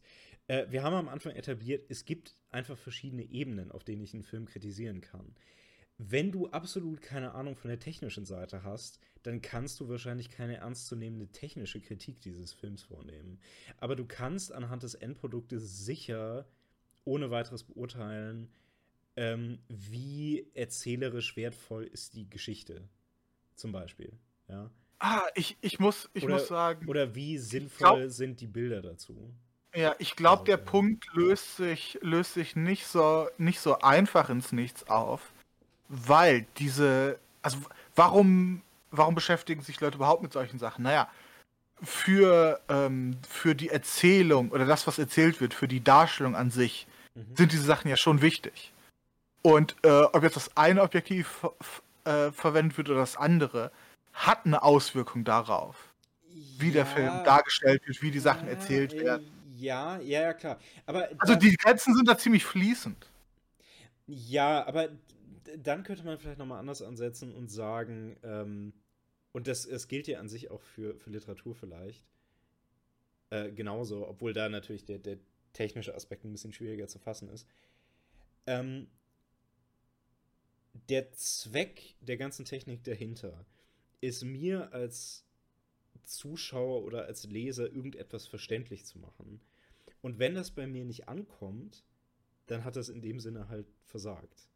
Und wenn es ankommt, dann hat es halt nicht versagt, ne?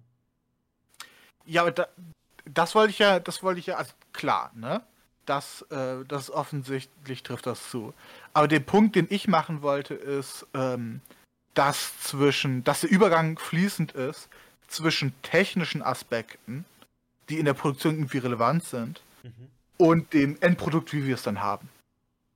Also das sind nicht zwei unabhängige Sachen, die irgendwie passieren, sondern die hängen, die hängen schon äh, irgendwie sehr äh, stark voneinander ab. Ich, ich versuche das Beispiel mal auf Literatur anzuwenden. Ne, also die Technik Also ich zum- könnte- führt zum Resultat. Also das ist schon Ja. verständlich. Ja. Also ich, ich könnte sagen, ich bewerte äh, ein Stück Prosa nur nach der Handlung. Mhm. Aber das schließt ja auch immer zwangsläufig ein, wie etwas erzählt wird. Also was das ich meinetwegen die Perspektive, meineswegen bestimmtes Vokabular, was verwendet wird und so weiter und so fort. ja, ja, klar. Ähm, genau, also das wäre ja hier die Analogie zu irgendwie den Kameras und so weiter und so fort. Mhm. Und das ist ja, das ist ja nicht wirklich klar voneinander zu trennen, oder? Nee, aber wie gesagt, ähm, ich, ich halte das für relativ unproblematisch. Weil die Aufgabe des Künstlers ist es ja, das für mich ähm, einfach als Leser verständlich zu machen und nicht als jemand, der, ähm, der sich dann erst irgendwie mit den, den äh, Prozessen dahinter auseinandersetzen muss, um irgendwas zu verstehen. Sondern es muss. Ja, aber, aber wir sind, wir sind wieder hingekommen, wir sind ja darüber hingekommen, dass ich versucht habe zu thematisieren, okay, ähm, als Kritiker, um gute Kritik abgeben zu können, ne, Mhm. Muss ich ein Wissen von den, den technischen Sachen dahinter haben. Und Ja. äh, ist, ist Kritik dann überhaupt noch angemessen? Also auf das, auf das Tischlerbeispiel angewendet, ne, weil es dann noch trivialer ist. Mhm.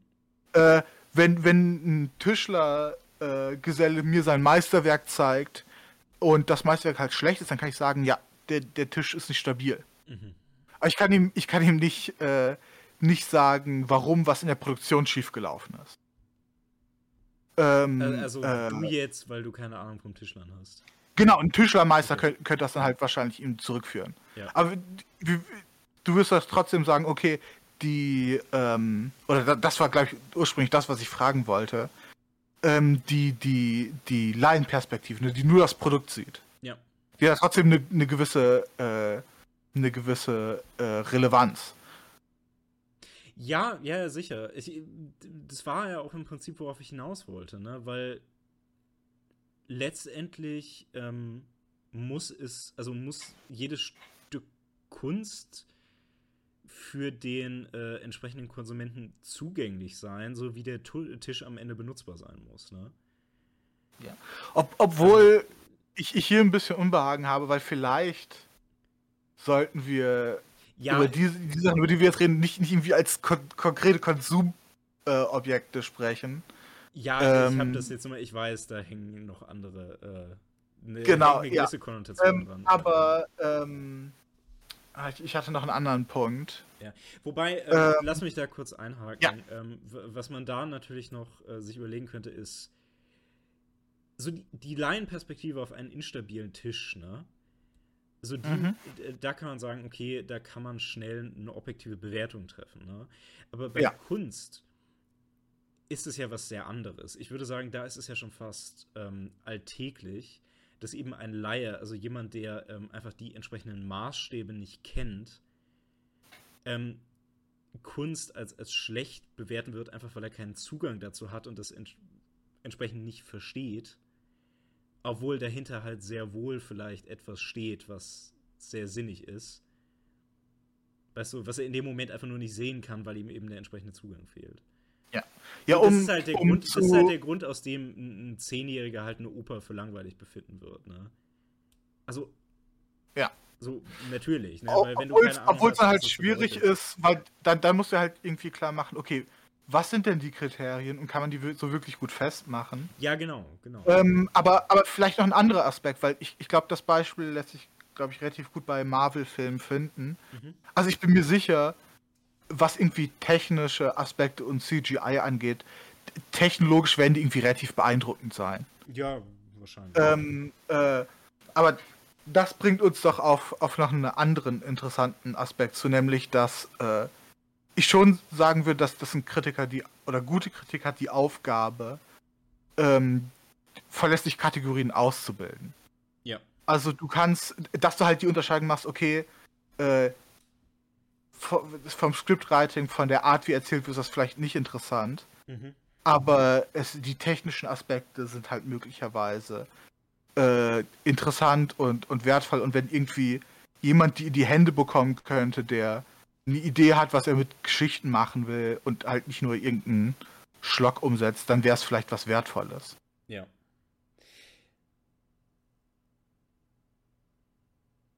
Hm. Aber gehen wir, gehen wir nochmal in, ähm, in die Richtung, in, in, den, in die dein Argument gegangen ist. Also der, der, obwohl ich, ich weiß noch nicht mal, ob das, ob das über alle, alle Opern stimmt, dass äh, Zehnjährige die zwangs, zwangsläufig langweilig finden, weil ich glaube, es gibt Nö, ja doch einige, wo so ein bisschen Gewalt drin ist. Ja, aber Ähm, ich glaube, aber- so der, der durchschnittliche Zehnjährige, bei dem wäre das normalerweise so. Und das ist ja auch, keine Ahnung, man sollte Zehnjährige nicht in die Oper schleppen. Also passt das Genau. irgendwie. Ja. Ähm, aber wie, wie würdest du hier die Grenzen ziehen? Weil ähm, äh, ein Connoisseur von etwas zu sein, ne? Mhm. und, und so, so eine gewisse Fachkundigkeit zu haben, das sieht ja sehr, sehr ähnlich aus. Also, um es hier am, am unschönen Beispiel fest, festzumachen. Äh, es gibt Konnoisseure von äh, Pokémon-Erotika. Es gibt viele von ihnen. Mhm. Und äh, die haben, die haben ihre eigenen Kritiksysteme. Ja. Ähm, äh, und unterscheiden die sich. Also ich meine, ich sage so ja, als ob ich wüsste, wovon du sprichst, aber ich weiß es nicht wirklich. Genau. Ich kann es mir Doch, vorstellen. doch, du weißt ganz genau, du weißt ganz genau, wovon ich rede. Mhm. Äh, Ich habe glücklicherweise auch nur so eine relativ dunkle Ahnung, Mhm. äh, dass, dass ich weiß, dass das existiert. Und die werden auch ihre Kriterien irgendwie haben, die sie festlegen, was, was Pokémon Erotika gelungen oder ungelungen macht. Ja. Ähm, sind das, verfügen die noch über andere Fähigkeiten? Oder haben die einfach nur das, was der, was der Zehnjährige noch nicht hat? Also, weißt du, was ich meine? Die Konnoisseure, meinst du? Genau, ja, unter, unterscheidet, unterscheidet die, dein Liebhaber, der, der halt ein Wissen, ausreichendes Wissen um die Künste hat, irgendwas Fundamentales vom, vom po Pokémon Erotica Connoisseur. Eine Kombination von Worten, die, von denen ich nicht vermutet hätte, dass sie irgendwann mal sagen würde. Nee, ich hatte gehofft, sie nie hören zu müssen. äh, naja, also worauf du ja hier im Prinzip anspielst, ist die Frage, also wenn wir über Kunst reden, ist es ja alles eine Frage der Ästhetik, ne? Also im Grunde genommen ist es eine ästhetische Frage. Und da Ja. stellt sich ja im Prinzip die Frage, gibt es irgendwelche gibt es irgendwelche objektiven Kategorien, an die wir, äh, wir das hängen können? Ne? Also Kategorien, die uns sagen, dass irgendwelche gewissen, äh, dass irgendwelche Dinge objektiv ästhetisch positiv sind und andere Dinge äh, objektiv ästhetisch wertvoller sind und andere Dinge objektiv ästhetisch weniger wertvoll. Also zum Beispiel, und ich würde das jetzt einfach mal so ganz verrückt behaupten, äh, dass, ähm, was weiß ich, die Fresken in der Sixtinischen Kapelle ästhetisch wertvoller sind als Pokémon-Erotika, ja. Ich weiß, das ist Gewagt! Das ist Gewagt! das ist kontrovers, aber äh, so lauf, läuft es ja halt. Ähm, also ich würde das auf jeden Fall behaupten. Es ist schwer, sowas nachzuweisen, aber ja. Also es gibt Ich, Dinge. ich, kann äh, kaum, ich kann kaum erwarten, wie du von Pokémon-Fans belagert und belästigt wirst. Ja, hey, aber Hauptsache ein bisschen Cloud, oder? Ja, ja. ja. Nee, also ich würde behaupten, ähm, das ist durchaus möglich. Und äh, so eine Unterscheidung einführen. Es gibt ähm, Dinge und wir reden jetzt über Kunst. Ne? Also wir sind jetzt erstmal, mhm. wir sind jetzt erstmal weg von, von den Tischen. Wobei Tischen natürlich auch eine ästhetische Kategorie haben, aber genau. Ähm, es gibt eine Möglichkeit, über Kunst Schönheit und Wahrheit zu vermitteln. Ne? So, Kategorien, also wie, wo man, äh, also ab welchem Punkt man jetzt dieses Siegel da dranhängen kann, schwierig. Und dann gibt es andere Kunst, die einfach andere Bedürfnisse befriedigt.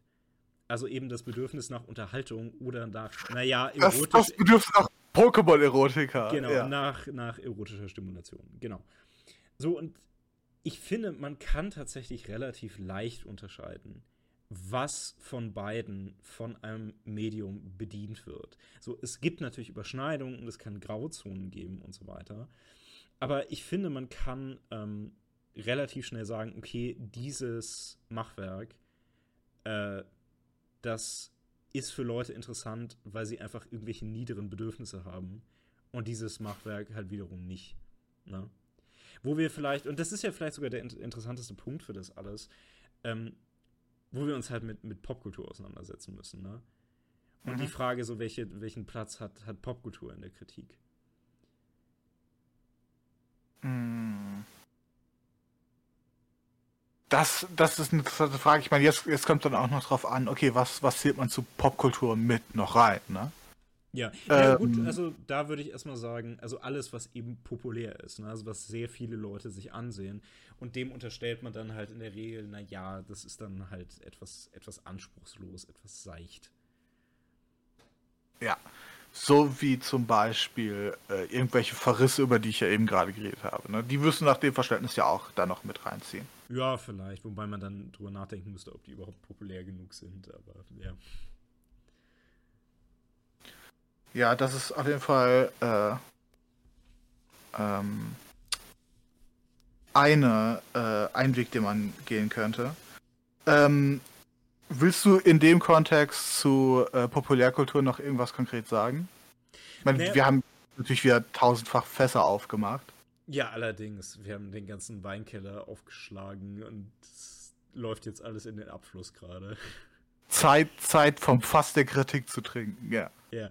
Ähm, äh, zum Thema Popkultur ähm, und was äh, Kritik zu sein hat und was nicht, könnte man, denke ich, noch die, sich die Frage stellen, ähm, jetzt vielleicht auch aus der Perspektive von jemandem, der anerkennt, dass es so etwas wie Hochkultur gibt, ne, und bessere, äh, eine bessere Art Kunst zu machen und eine schlechtere Art Kunst zu machen ähm, die Frage, sollte man das kritisieren? Ne? Also gerade so, so Marvel-Machwerke. Ne? Ich kann mich jetzt hinstellen und sagen, ja, das ist erzählerisch äh, irgendwie alles mega langweilig, es ist sehr repetitiv, es lebt einfach nur davon, dass halt irgendwie Sachen in die Luft fliegen und dass irgendwelche quirky Witze gemacht werden und, und all so ein Bullshit. Ähm, aber dann kann ich mich halt auch fragen, ja, was, was ist jetzt noch der Wert davon? Ne? Also es gibt jetzt halt gewisse Menschen, die haben eben aus Unterhaltungsgründen, fühlen sich, fühlen sich da hingezogen zu.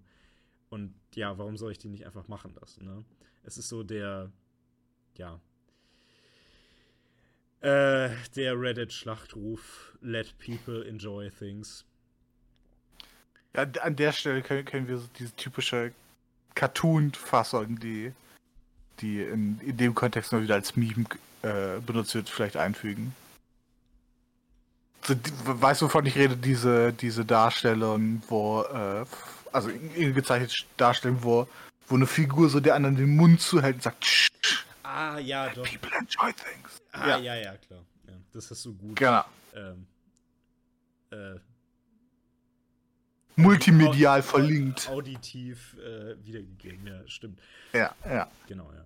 Ich habe neulich, ähm, also die, die, Sache ist, meine Meinung dazu ist, äh, ja, also schon, obwohl ich da zuerst so ein bisschen meine Zweifel hatte, ob man das machen sollte. Ähm, weil Standards dafür, was, was gute Kunst sind und was nicht, die gelten halt weiter. Ne? Und Leute, die sich das reinziehen wollen, die können sich das halt reinziehen, aber man kann trotzdem darüber sprechen, was die Probleme mit sowas sind und warum man vielleicht auch nicht allzu viel Zeit mit sowas verschwenden sollte. Ähm, ich finde das Thema auch allgemein ganz, ganz interessant. Ähm, ich glaube, wir hatten beide den, den guten Tweet gesehen, der die auch sehr, sehr richtige Vorstellung gemacht hat, dass ähm, dieses Let People Enjoy Things im Prinzip die Reddit-Version des äh, satanischen Credos, beziehungsweise des satanischen Credos nach Alistair Crowley ist ähm, Do what thou willst. Ne? Genau. Dass das Einzige, was zählt, eben deine subjektive Willkür ist, die auf sich halt auf das richtet, was für dich gerade äh, gerade angenehm ist und die sich an keinen irgendwie objektiven Standards orientiert. Und ich würde vielleicht schon die Behauptung aufstellen, ja, es, es gibt diese Standards halt und es ist sinnig, alles danach zu beurteilen. Ja. Also vom, vom Bauchgefühl her, ne? Ja. Ich habe ich hab keine äh, ausgearbeitete Theorie der Ästhetik, die ich jetzt hier vorlegen könnte. Ja, Sag könnte, ja, das, das ist sind, aber ist das natürlich meine, der Anspruch. Genau, das, das, sind meine, das sind meine Ansprüche. Ich, ich bin mir ein bisschen unsicher, glaube ich, als du, ob wir die objektiven äh, ähm, äh, Sachen wirklich aufzählen können. Mhm. Ob wir wirklich objektive Kriterien geben können. Ich glaube, ich neige, was Ästhetik angeht, vielleicht ein bisschen mehr zu, zu relativistischen Positionen. Mhm. Ähm, aber was ich interessant finde, äh, weil jetzt nach, nach der, der Einführung, die du gegeben hast, nach der Darstellung, ja. ähm, äh, müsstest du nicht eigentlich, ähm, eigentlich, weil, wenn, wenn du wirklich sagst, okay, wir, wir, finden, untersch äh, wir finden unterscheidende Kriterien und ähm, es gibt irgendwas, was äh, hohe Kunst wirklich erhöht, mhm. ähm, äh, lässt sich daraus nicht irgendeine irgendein negative moralische Auswirkung festmachen? Oder zumindest eine negative ästhetische Auswirkung festmachen, wenn Leute halt tagtäglich äh, sich halt den, den Scheiß reinziehen. Also weil machen Leute hier, wenn es wirklich die, wenn man wirklich die festen Kriterien finden kann, machen Leute dann nicht objektiv was falsch? Und hat das nicht vielleicht auch negative Folgen? Nee. Versuche ich dich jetzt ein bisschen drauf festzunageln. Du meinst, wenn man Leute das einfach machen lässt? Ja, genau, genau. Hm. Also, Weil denk, auf, auf, im ethischen, ja, im politischen ja. Bereich denkt das ja niemand, ne? Also für, vielleicht gibt es gewisse Grenzen, die halt irgendwelche libertär gesinnten Leute setzen. Mhm. Ähm, äh, aber in gewissen Bereichen verlangen wir von Leuten an, dass sie verschiedene Grenzen anerkennen.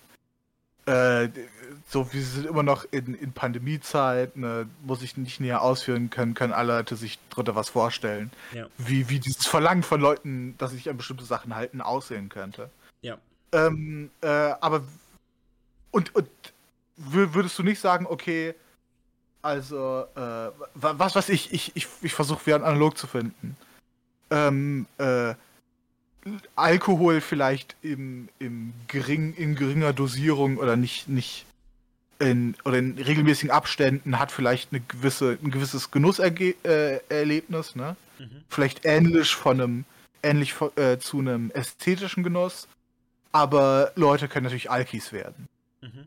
Ähm, äh, das ist jetzt so eine ganz hinkende Metapher, die ich, die ich nutzen würde. Also lädst du nicht, nicht vielleicht möglicherweise äh, ein, so ein bisschen sich wie ein Alki zu verhalten? Im, im, im Kontext von irgendwie Populärkultur. Wenn, wenn, du denkst, dass es wirklich feststehende Kriterien gibt, die, die man unterscheiden kann. Naja, ich würde sagen, nicht wirklich, weil ähm, ich, ich sehe halt nicht wirklich, dass Leute ihre. Ähm also äh, dann ihren Standpunkt noch verschlechtern können, weißt du? Ich meine, als Alkoholiker, da fange ich an, ein paar Bier zu trinken und dann werde ich Alkoholiker, trinke nichts anderes mehr, bis ich mich eines Tages totgesoffen habe. Aber mit ja. Populärkultur ist es, ja, ich habe vielleicht einen schlechten Geschmack und dann gucke ich halt bis an mein Lebensende Transformers-Filme und das ist vielleicht schade, weil es noch andere Filme gibt, die es wert wären, gesehen zu werden. Aber es verschlimmert sich in dem Sinne auch nichts, weißt du? Ah, ich, ich, ich weiß nicht, ich würde dem, würd dem schon widersprechen, weil es ist ja nicht so, als wären das einfach zwei separierte Welten, die existieren würden. Also du hast irgendwie die Welt der Hochkultur und da arbeiten Leute dran und dann gibt es gleichberechtigt ähm, die Welt der Populärkultur und da arbeiten auch Leute dran. Mhm. Sondern es gibt ja einfach begrenzte Ressourcen, die Leute aus beiden, beiden Feldern haben wollen.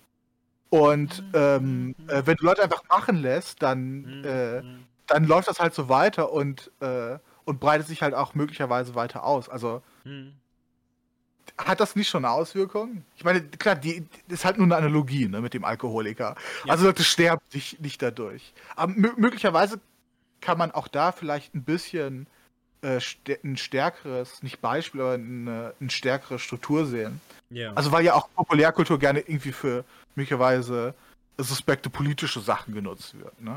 Ja, beziehungsweise ich würde mir, ähm, also ich habe gerade kein Beispiel parat, aber ähm, ich würde sagen, dass in Populärkultur auch ziemlich oft einfach aus Versehen so viel Bullshit reinkommt. Also denk zum Beispiel mal an so, ähm, ja, äh, das ist jetzt vielleicht das Äußerste, was mir einfällt, so, so, so Hollywood-Sozialismus, weißt du?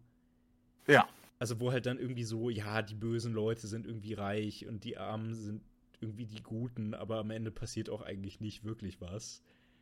Weißt du? Ja, ja. Und, und, äh, und so ein Zeug.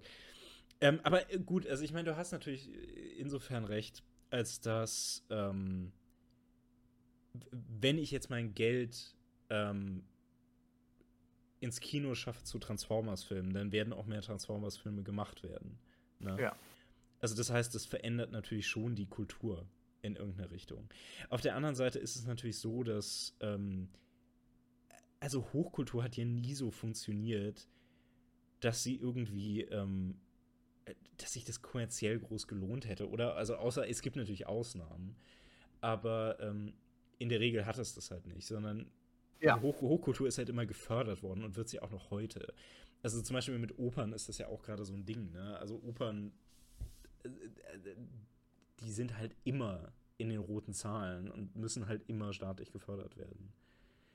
Also du, du siehst, also du hast auch keine, was weiß ich, äh, Aspiration irgendwie an demokratisches Konzept von, von äh, äh, Ästhetik oder ästhetischen Vorgaben äh, dran zu gehen.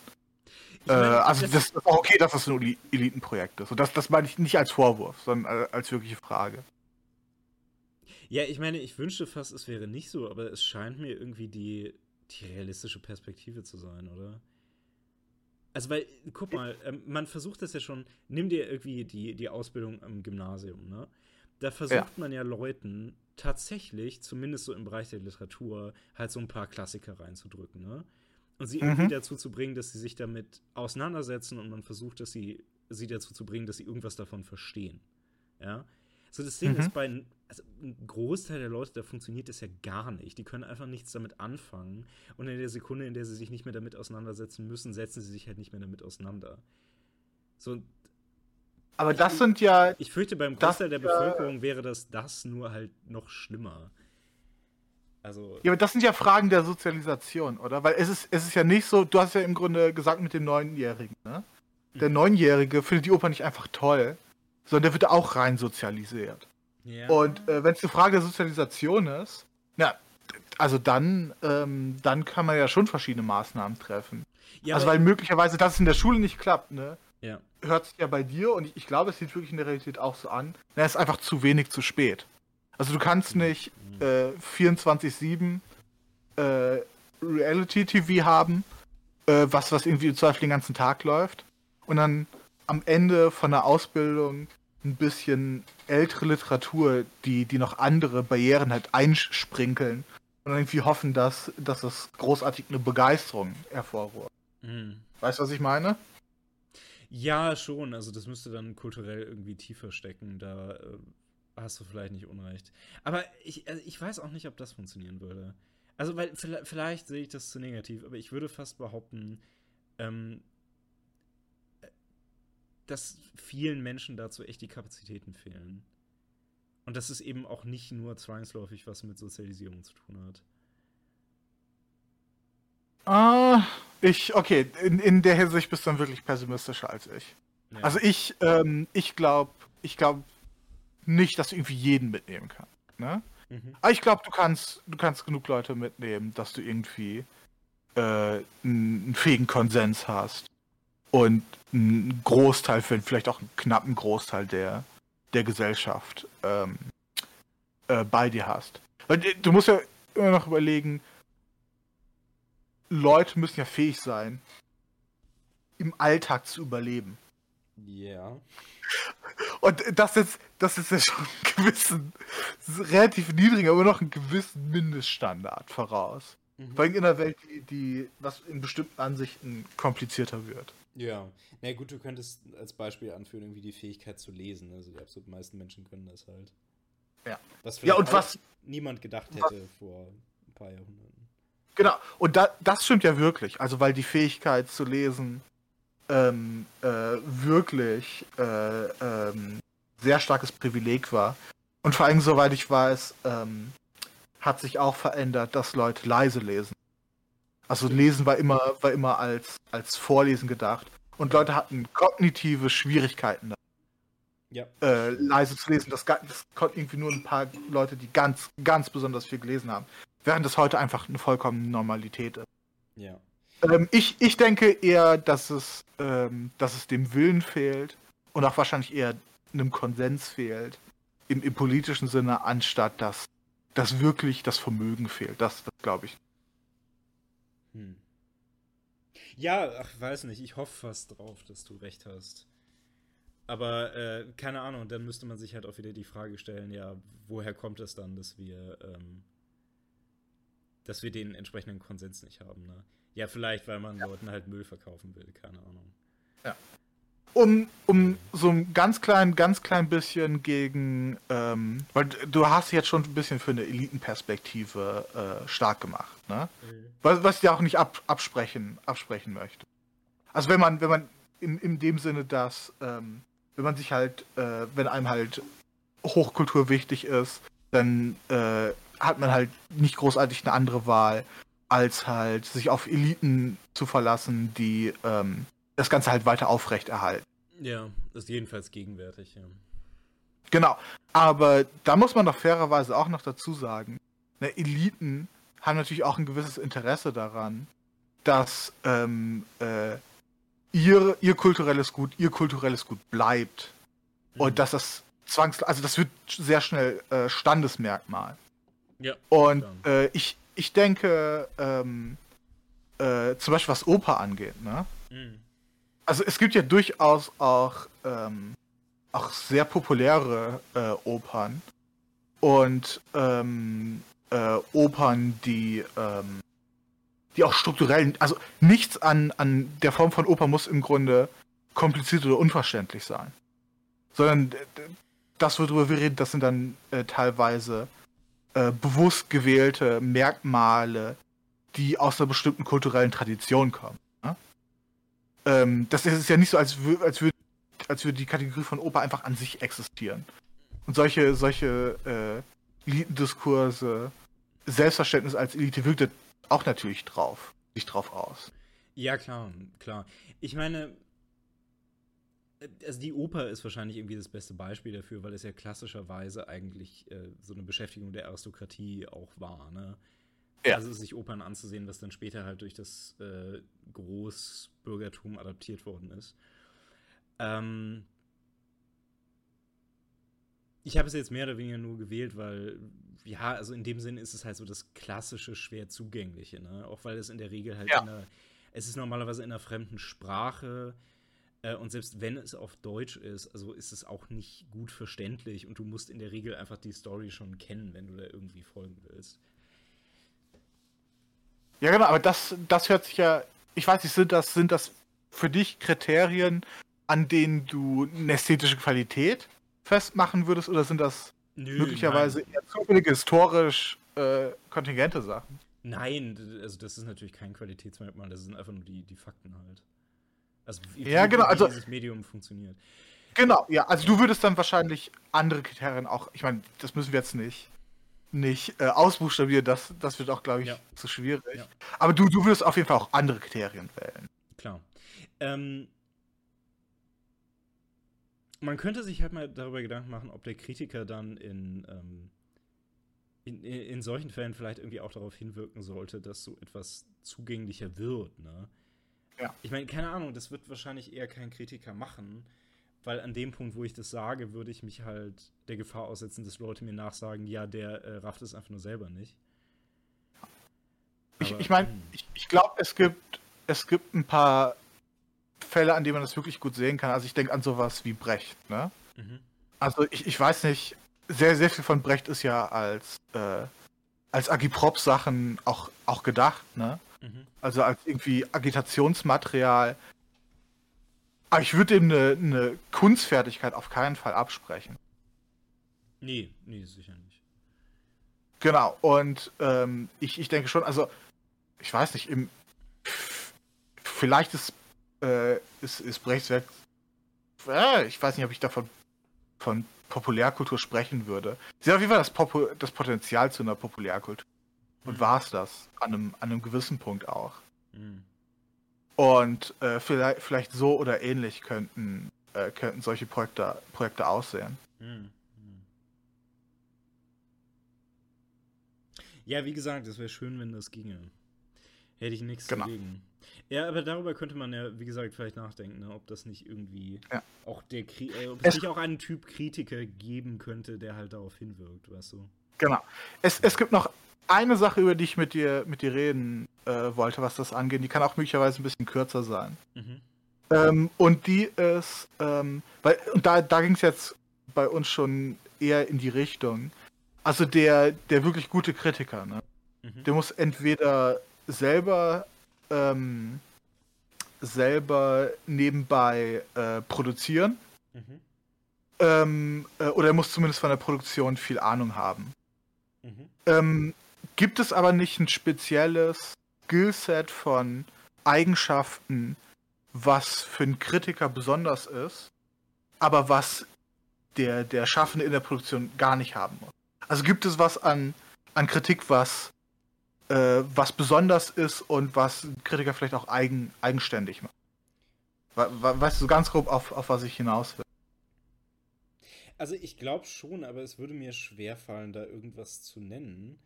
Weil, also beispielsweise, ähm, also ein, ein Kritiker muss gute Wertevorstellungen davon haben, was Literatur ausmacht, was gute Literatur ausmacht. Und Mhm. er muss, ähm, also dafür vor allen Dingen eine Vergleichsbasis haben. Das heißt, er muss halt die Literatur kennen. Ja. Also das Ding ist, ich wüsste jetzt nicht, warum ein, also warum das auf einen Schriftsteller nicht zutreffen sollte. Also wa warum man das von ihm nicht erwarten sollte. Äh, ich ich, ich meine, ich rede jetzt nicht nur spezifisch, ähm, spezifisch auf Literatur zugeschnitten. Ne? Ich glaube, auch da hat seine Anwendung. Aber das können auch ruhig äh, Sachen außerhalb sein. Ja, ich habe es auch nur als Ähm, Beispiel also, jetzt verstanden. genau, was- Ja, ja.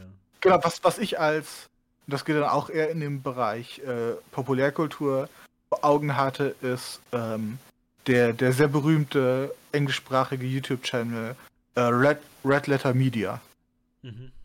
Äh, die, mit dem bist du auch bekannt, ne? Zumindest ganz, ganz grob, oder? Ich gucke das nicht wirklich, aber okay.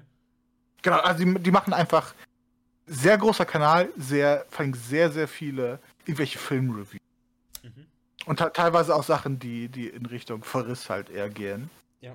Äh, und das sind halt irgendwie drei, vier Leute, die, die halt Filme lieben und dann Sachen machen. Und die haben auch versucht, ähm, äh, eigene Filme zu machen. Und eigene Videos zu machen. Mhm. Und klar, bei, beim Film ist das auch eine Budgetfrage, bla bla bla. Aber um es kurz zu fassen, die sind halt grottenschlecht. Die Filme, die Und- die gemacht haben. Genau, und Ja. teilweise ist es so ein bisschen beabsichtigt, weil die mögen auch so Sachen so, so Sachen, die so schlecht sind, dass, dass sie wieder irgendeinen besonderen Wert haben, irgendeinen ästhetischen Wert. Mhm. Aber se selbst dem Kriterium nach, also die Sachen sind einfach nicht besonders.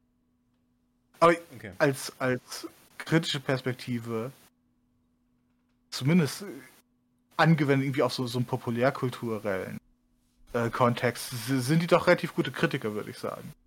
Das, das zum Beispiel das ist ein Beispiel, das ich im Kopf hatte, wo ich sagen würde, ja, die haben irgendwas, was sie als Kritiker besser macht als, als irgendwie selbst produzierende Leute. Hm. Ja, aber okay, also daran hätte ich jetzt aber soweit keinen Zweifel. Also, dass man vielleicht eine Kunst gut verstehen kann, dass man sie aber nicht selbst gut anwenden kann. Ich hatte das, was du jetzt meintest, mehr als so das Gegenteil verstanden, dass du irgendwie ein Künstler bist, der aber nicht hat, was es braucht, um Kritiker zu sein. Weißt du? Ach so, ja. Aber ich meine, das ist doch relativ einfach vorstellbar, oder? Weil du kannst einfach äh, äh, total, also weil Kritiker sein hat ja auch viel mit Umgangsformen zu tun, ne? Ja. Und du kannst einfach, du kannst, es, es gibt gute Künstler, die irgendwie gut schreiben können, gut in ihrem Feld sind, aber äh, die halt keine guten Umgangsformen haben, die irgendwie Mhm. nicht besonders sensibel sind. Ja. Nee, also vorstellbar ist es natürlich auf jeden Fall, ne? weil ich kann mir auch vorstellen, dass jemand gut schreibt, aber vielleicht keinen Plan von Literatur hat und keine Ahnung hat, wie er Literatur bewerten sollte. Ne? Ja. So, das, äh, keine Ahnung, ist jetzt vielleicht nicht unbedingt naheliegend, aber es ist auf jeden Fall ähm, denkbar. Ja, das, Ähm, das ist ja schon ein interessanter Punkt, dass wir, dass wir da so eine gewisse Trennung, wenn jetzt auch nicht vielleicht super scharf machen können, zu, ähm, dass es vielleicht seine eigene Form von, äh, von Eigenschaften und äh, Fähigkeiten, die man haben, äh, äh, die man haben sollte, die auch vielleicht getrennt von, von dem Feld dann an sich. Ja, ja. Hm. Ich werde mal ganz grob versuchen, ein Stück weit zusammenzufassen. Wir sind vielleicht dazu gekommen, der gute Kritiker ist jemand, der sich, der, der sinnvolle Kategorien findet, um zu bewerten, ob ein Werk an sich gut oder schlecht ist. Ja? Ja, das denke ich ist akzeptabel. Ja, so ungefähr. Wir hatten etabliert, ähm, Kritik ist als solche dann vielleicht nicht mehr unbedingt sinnig, wenn sie in sowas wie Voyeurismus ausartet. Auch wenn sie dann vielleicht an, als, als Unterhaltung an sich gelten kann. Genau, sie, sie hört dann halt einfach Ja. möglicherweise auf, Kritik zu sein. Ja. Genau, ja. Wir können vielleicht nochmal darauf eingehen und darauf, dafür hatten wir noch ein Beispiel, was vielleicht weniger sinnige Kriterien sind, um etwas zu kritisieren und was dann vielleicht eben in misslungener Kritik endet. Genau, und äh, das, das Beispiel, was wir dafür hatten, das ist jetzt schon eine Weile her. Was vielleicht aber auch ganz gut ist, weil solche Sachen sind aus der Distanz betrachtet dann manchmal ähm, ein bisschen besser zu sehen. Ähm, äh, es ist vor einiger Zeit ein neuer US-amerikanischer Präsident gewählt worden, Hm. nämlich dein politischer Liebling. Interessant. Dein politischer Liebling. Wer ist das? Joseph Biden? Joseph, der hat einen total seltsamen Mittelnamen. Der hat, der hat einen weiblichen äh, Mittelnamen. Rosane irgendwas. Warte, ich guck mal kurz. Ja, schau, schau, schau mal schnell nach. Joseph Robinette Biden Jr. Genau, ja, ja, genau. Okay, okay. Äh, der, der ist als Präsident vereinigt worden nach ähm, ein, einem Präsidenten, der auch ein begnadeter Kritiker war, Mhm. Donald J. Trump. Ja. Sad. Der beste Kritiker, der, der, einer der besten kulturellen Kritiker, die wir jemals hatten. Mhm. ähm, der, der, der, der, der, der für, für das Phänomen der Kritik auf jeden Fall auch historisch wichtig werden wird. Ähm, aber auf jeden Fall zur, zur äh, Inauguration, zum, zum Präsidentschaftsantritt, ähm, äh, äh, zu, bei seiner Rede hatte er eine äh, junge äh, Dichterin eingeladen, die extra zu diesem ähm, äh, Anlass ein Gedicht äh, veröffentlicht hat.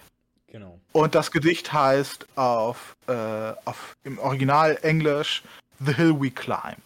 Also der, der, ähm, äh, die Übersetzung, die ich jetzt habe, ist schrecklich. Die Höhe, die wir erklimmen. Wir hatten, Ja, glaube ich, also noch offiz offizielle, offizielle deutsche Übersetzung, den Hügel hinauf.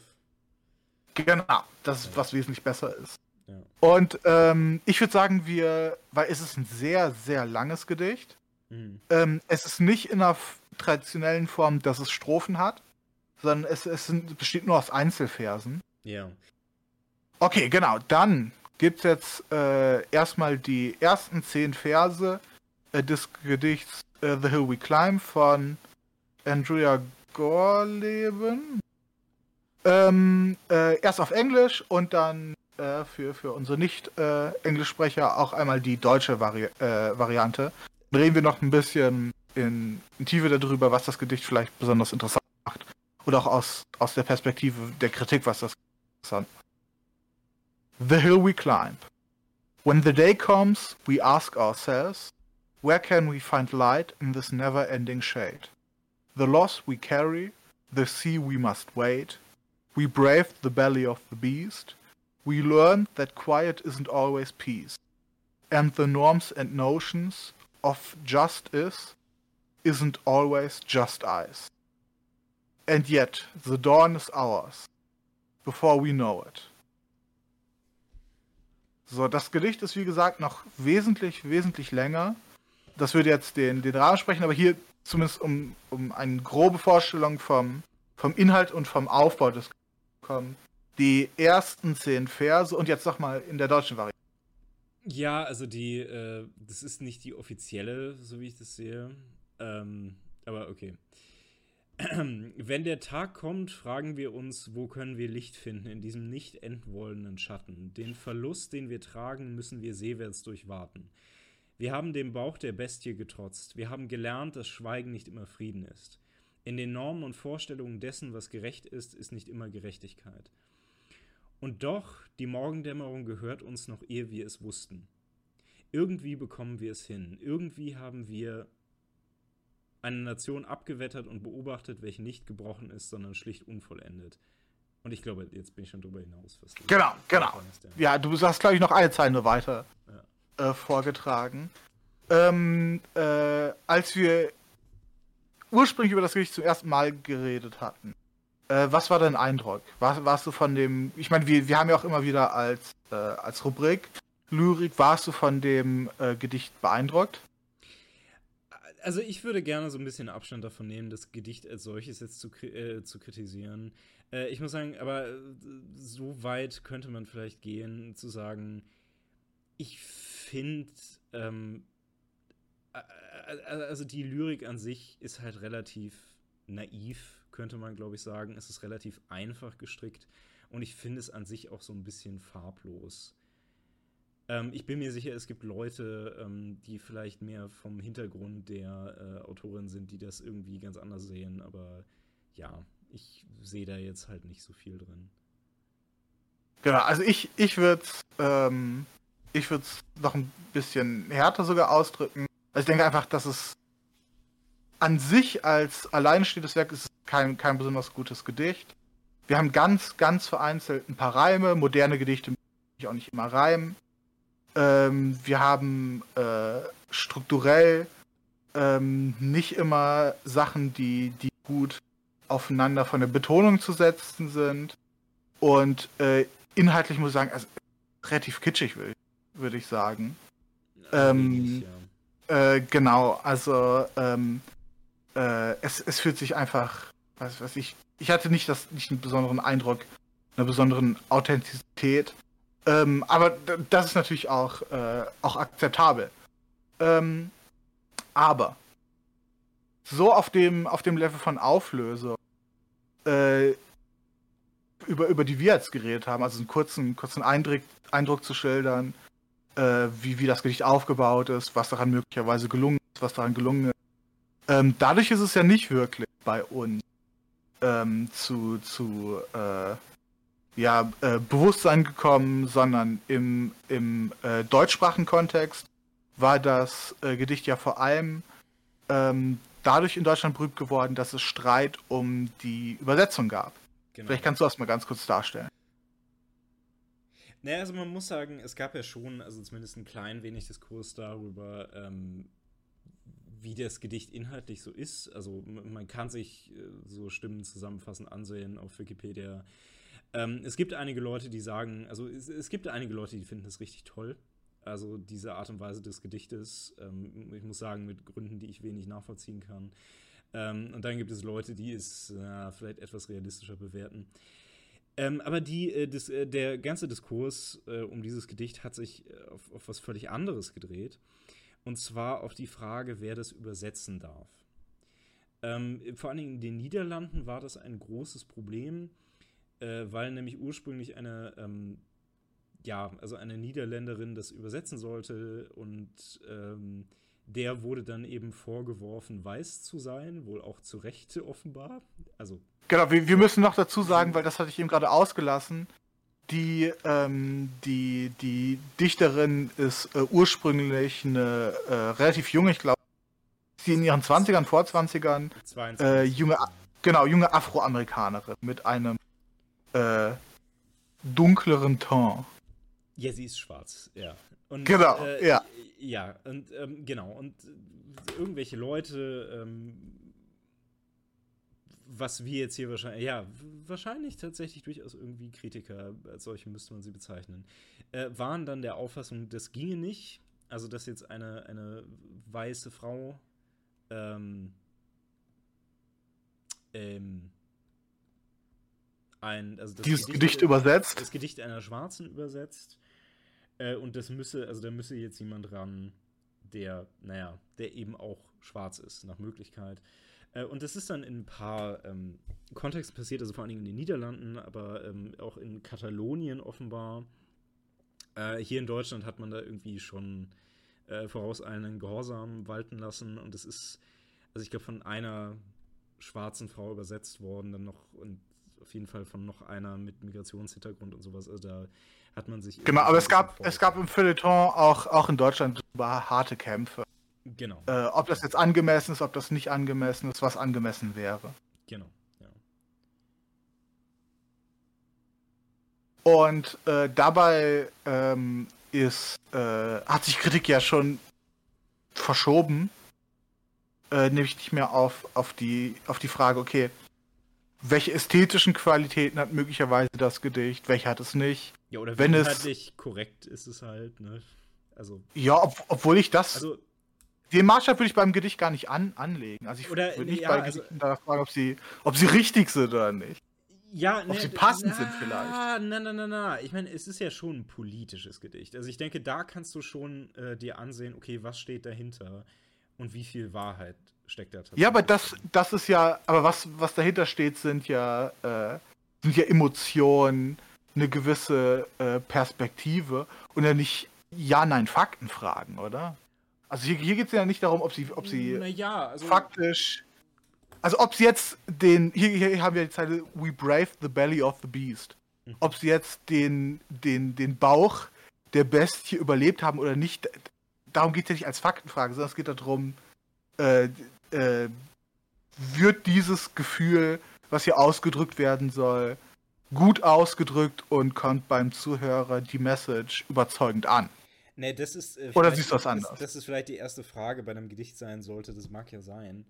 Äh, aber durch die politische Dimension äh, kommen hier auch faktische Behauptungen rein. Also zum Beispiel, ähm, wa- was hier hinter dieser ganzen Sache steht. Ne? Und also, ich will mich da jetzt auch erstmal auf keine Seite stellen, aber das, das ist so diese Grundannahme von, also davon, dass Amerika irgendwie eine, eine grundsätzlich ungerechte Gesellschaft ist. Ich würde sagen, da- das schimmert da durch, ne? weil das ist eben, wovon, wovon man sich dann wegbewegen soll. Ne? Also das ist so dieser Hügel, auf den gestiegen wird.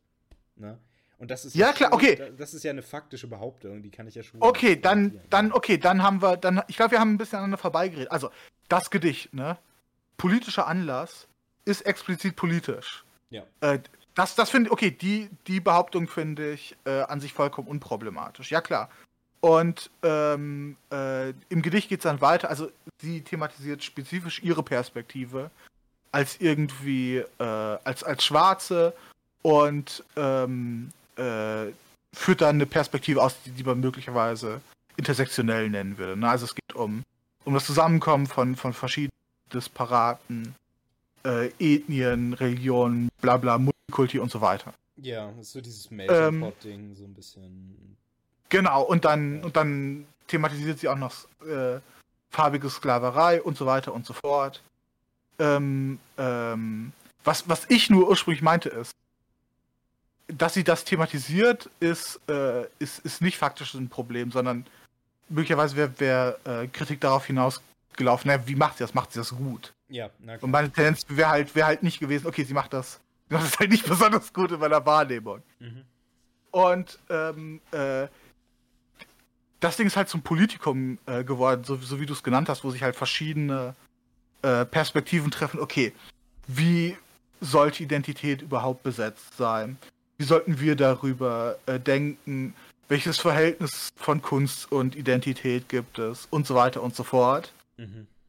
Äh, so dass niemand die, die, und ich glaube, da, da wird meine, äh, mein Urteil über das Gericht am härtesten, so dass niemand wirklich zumindest Öffentlichkeits, ähm, äh, öffentlichkeitstechnisch niemand wirklich die Frage stellt, okay, lohnt es sich bei dem Gedicht überhaupt, das zu übersetzen? Ja. Und ich, ich, ich muss sagen, ich meine, man kann darüber natürlich streiten, okay, kann man Gedichte wirklich übersetzen? Was geht bei Übersetzung verloren und so weiter und so fort? Ja. Ähm, aber ich denke, das Gedicht hat eine politische Relevanz, aber als Dichtum an sich ist es nicht besonders interessant. Es ist nicht besonders wertvoll. Nee. Den Streit hätte man sich im Grunde sparen können. Ja. Und äh, wir, wir, reden jetzt darüber im, im, ähm, im Kontext von gelungener oder ungelungener Kritik. Äh, vor allem an Kunst. Also, de denkst du, das ist nur das politische Ding oder denkst du, hier kommen auch noch andere Sachen zusammen? In der Frage, ob Kritik hier gelungen ist oder nicht. Genau. Also wir, sagen jetzt ziemlich klar, äh, sie ist misslungen hier. So ist ja, bestimmt weiß. Ja. Äh, also ein, ein Gedanke, der sich mir hier aufdrängt in diesem ganzen, ähm, in dieser ganzen Affäre, ist, wir haben es mit einem politischen Gedicht zu tun. Und zwar mit Inhalten, bei denen ich mir die Frage stellen würde, weißt du, wenn ich jetzt so ein durchschnittlicher Feuilleton-Kritiker bin, ne? Mhm. Darf ich dieses Gedicht dann überhaupt schlecht finden? Oder ist das nicht mehr so eine Sache von wegen, weißt du, so wie wir Gott erfinden müssen, wenn es ihn nicht gibt? Du musst muss, was muss hineinlesen, was vielleicht nicht da ist. Ja, nee, muss ich dann davon ausgehen, dass dieses Gedicht irgendwie wertvoll ist, selbst wenn es objektiv nicht ist? Ne? Also einfach, weil ja. dieses Gedicht eine Message rüberbringt, die jetzt aus, ich sag's jetzt einfach mal so, aus, aus linksliberaler Perspektive einfach sowas wie eine Selbstverständlichkeit ist, ne? So dieser ganze intersektionelle Kram und ja, irgendwie ja. so dieses ganze Zeug, Rassismus, was auch immer, was wir beseitigen müssen und so weiter und so weiter. Das ist alles, das ist eine Selbstverständlichkeit, ne? Ähm, ja. So, das heißt, du, du, du kannst es halt inhaltlich nicht kritisieren. Ähm, also musst du dir halt irgendeine andere Ebene suchen dafür. Und, und dann lagert sich das halt auf solche Themen aus. Wobei, da könnte man sich vielleicht aber, die Frage aber selbst, stellen, selbst Sekunde, Sekunde, Sekunde. Ja. Ähm, könnte man sich vielleicht die Frage stellen, ähm, okay, es gibt bei, äh, nehm, nehmen wir uns mal religiöse Kunst, ne? Mhm. Äh, auch bei religiöser Kunst, ich glaube, es gibt keine religiösen Menschen, die jetzt sagen können, äh, die jetzt sagen würden, ich kann die, die Kunst nicht von den Inhalten trennen. Ne? Also ja. zum Beispiel, ähm, das habe ich neulich mal gesehen, das war so eine Sache, ähm, über die mal berichtet wurde. Es gibt in irgendeiner Kirche in, ähm, keine Ahnung, irgendwo in Deutschland, ne, gibt es in irgendeiner ähm, so Neubaukirche ein, ein Fresko mit der heiligen Familie. Und die heilige Familie ist halt irgendwie modern dargestellt, so in moderner Kleidung und so, ne? Mhm. So und irgendwie, ich glaube, irgendwie die Mutter Gottes hat da halt irgendwie Jeans an oder so, ne? Ja. So und ich glaube, es würde jetzt keinem Christ, also egal äh, wie man jetzt dazu steht, ne? Es würde jetzt keinem gläubigen Menschen schwerfallen, zu sagen, okay, so natürlich ist der Inhalt hier im Grunde genommen erstmal gut und das ist was, was wir rübergebracht haben wollen. Ne? Aber das ist vielleicht auf eine schlechte Art und Weise geschehen. So, aber hier scheint mir das halt fast der Fall zu sein. Also, dass du aufgrund der Tatsache, dass es eben eine schwarze Frau ist, die über ihre äh, Erfahrungen als schwarze Frau spricht, ähm, dass du da kaum inhaltlich ansetzen willst, vielleicht mit der Kritik, weißt du? Ähm, ich, ich, das, das alles, was du sagst, wie, das wie, kann gut wie, sein. Das, das würde ich, das würde ich nicht absprechen. Wie du es andernfalls vielleicht, vielleicht könntest. Also ja. auch, auch, wenn du, auch ich, wenn du es mit der Darstellung von etwas zu tun hast, was du eigentlich schon, schon glaubst. Ah, für mich ist nicht wirklich das Problem, was, was hier inhaltlich präsentiert wird. Also ich, ich glaube nicht, dass es unmöglich ist, äh, ein richtig gutes äh, Gedicht mit demselben Inhalt zu machen. Nee, nee, Ich denke, das, ist schon, ich denk, ja, das ist schon klar. möglich. Klar. Ich, ich denke, bei dem, bei dem Gedicht ist das wirklich das Problem. Das es ist halt unabhängig von allen, von allen äh, äh, politischen und inhaltlichen Sachen. Es ist halt formell nicht so gut. Nee, und es, es, es, hat, es hat halt keine Wirkmacht in einem gewissen, in einem gewissen Sinn. Ich glaube, ein bisschen, äh, ein bisschen naiver äh, auch bewertet, könnte man noch sagen. Es ist nicht besonders interessant, ne? Nee. Also se selbst irgendwie als im Kontext von, ähm, von, von Massenkulturen, ne? Se selbst in dem Kontext würde ich sagen, funktioniert es nicht besonders gut. Hm, Äh, sondern es, es fühlt sich so ein bisschen so ein bisschen ungelenk an. hm. Ähm, äh, und das, das, was du sagst, äh, sagst ähm, äh, kann, kann natürlich äh, stimmen. Ähm, dass, ähm, aber es ist hier nicht, nicht, noch nicht mal das ursprüngliche Problem. Also, ja, wahrscheinlich fühlen, fühlen sich irgendwelche Leute davon, äh, oder sagen wir es anders, wahrscheinlich haben äh, Leute das Gefühl, weil sie bestimmte politische Überzeugungen haben, deswegen ein bestimmtes ästhetisches Urteil fällen zu Ja. so, das ist das ist die diplomatische Version, in der versuchen wir das auszudrücken. Ja, ich meine, Äh, äh, du verstehst es. Ich habe halt jetzt versucht, die Frage Ja. zu beantworten, so, warum scheinen die Leute solche Schwierigkeiten mit einer inhaltlichen Auseinandersetzung zu haben? Ne? Oder mit einer F- Auseinandersetzung auf der formellen Ebene? Aber ich würde ich würd, genau, ich würde ihnen vorwerfen, dass sie die äh, Auseinandersetzung halt nur auf der inhaltlichen Ebene haben. Also sie, weil we- wenn das stimmt, was du unterstellst, und ich vermute es auch, dann ging es ihnen ja nur darum, dann, dann, dann hätte das Gedicht auch vollkommen anders und das Urteil wäre wär im Grunde gleich gewesen. Ja.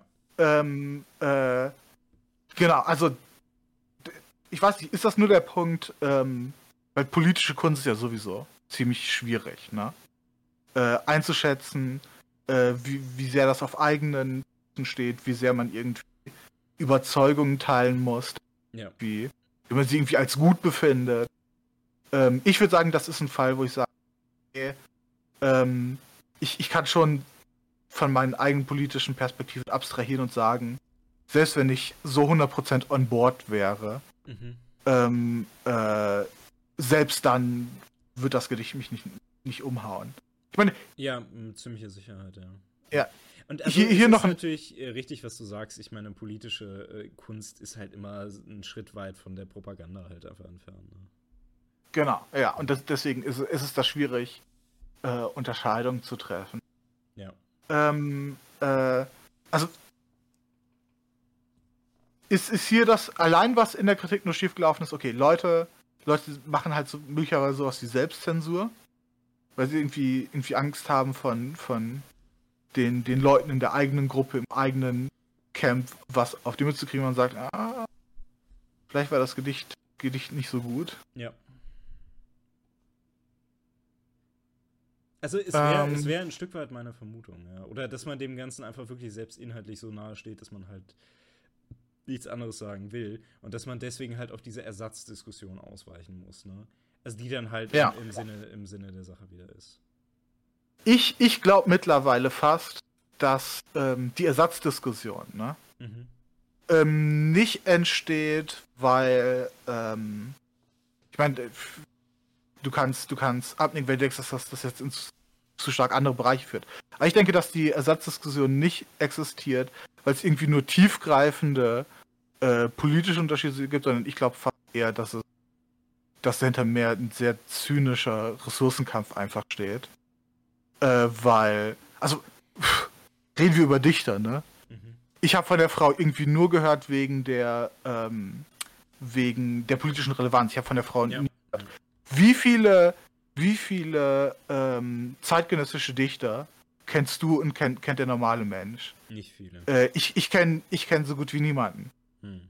Und äh, Dichter ist eine Sache, für, für die Frau das ist mit Sicherheit auch ein, auch ein Erfolg. Und äh, wahrscheinlich auch für deren, deren weitere Karriere. Sicher.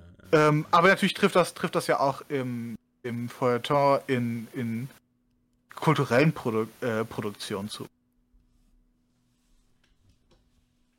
Also auch unabhängig, unabhängig von der konkreten Überzeugung, dass, dass das jetzt was besonders Wichtiges ist, irgendwie das von einem, von einem Menschen mit der gleichen Haut, Hautfarbe präsentiert zu, zu kriegen.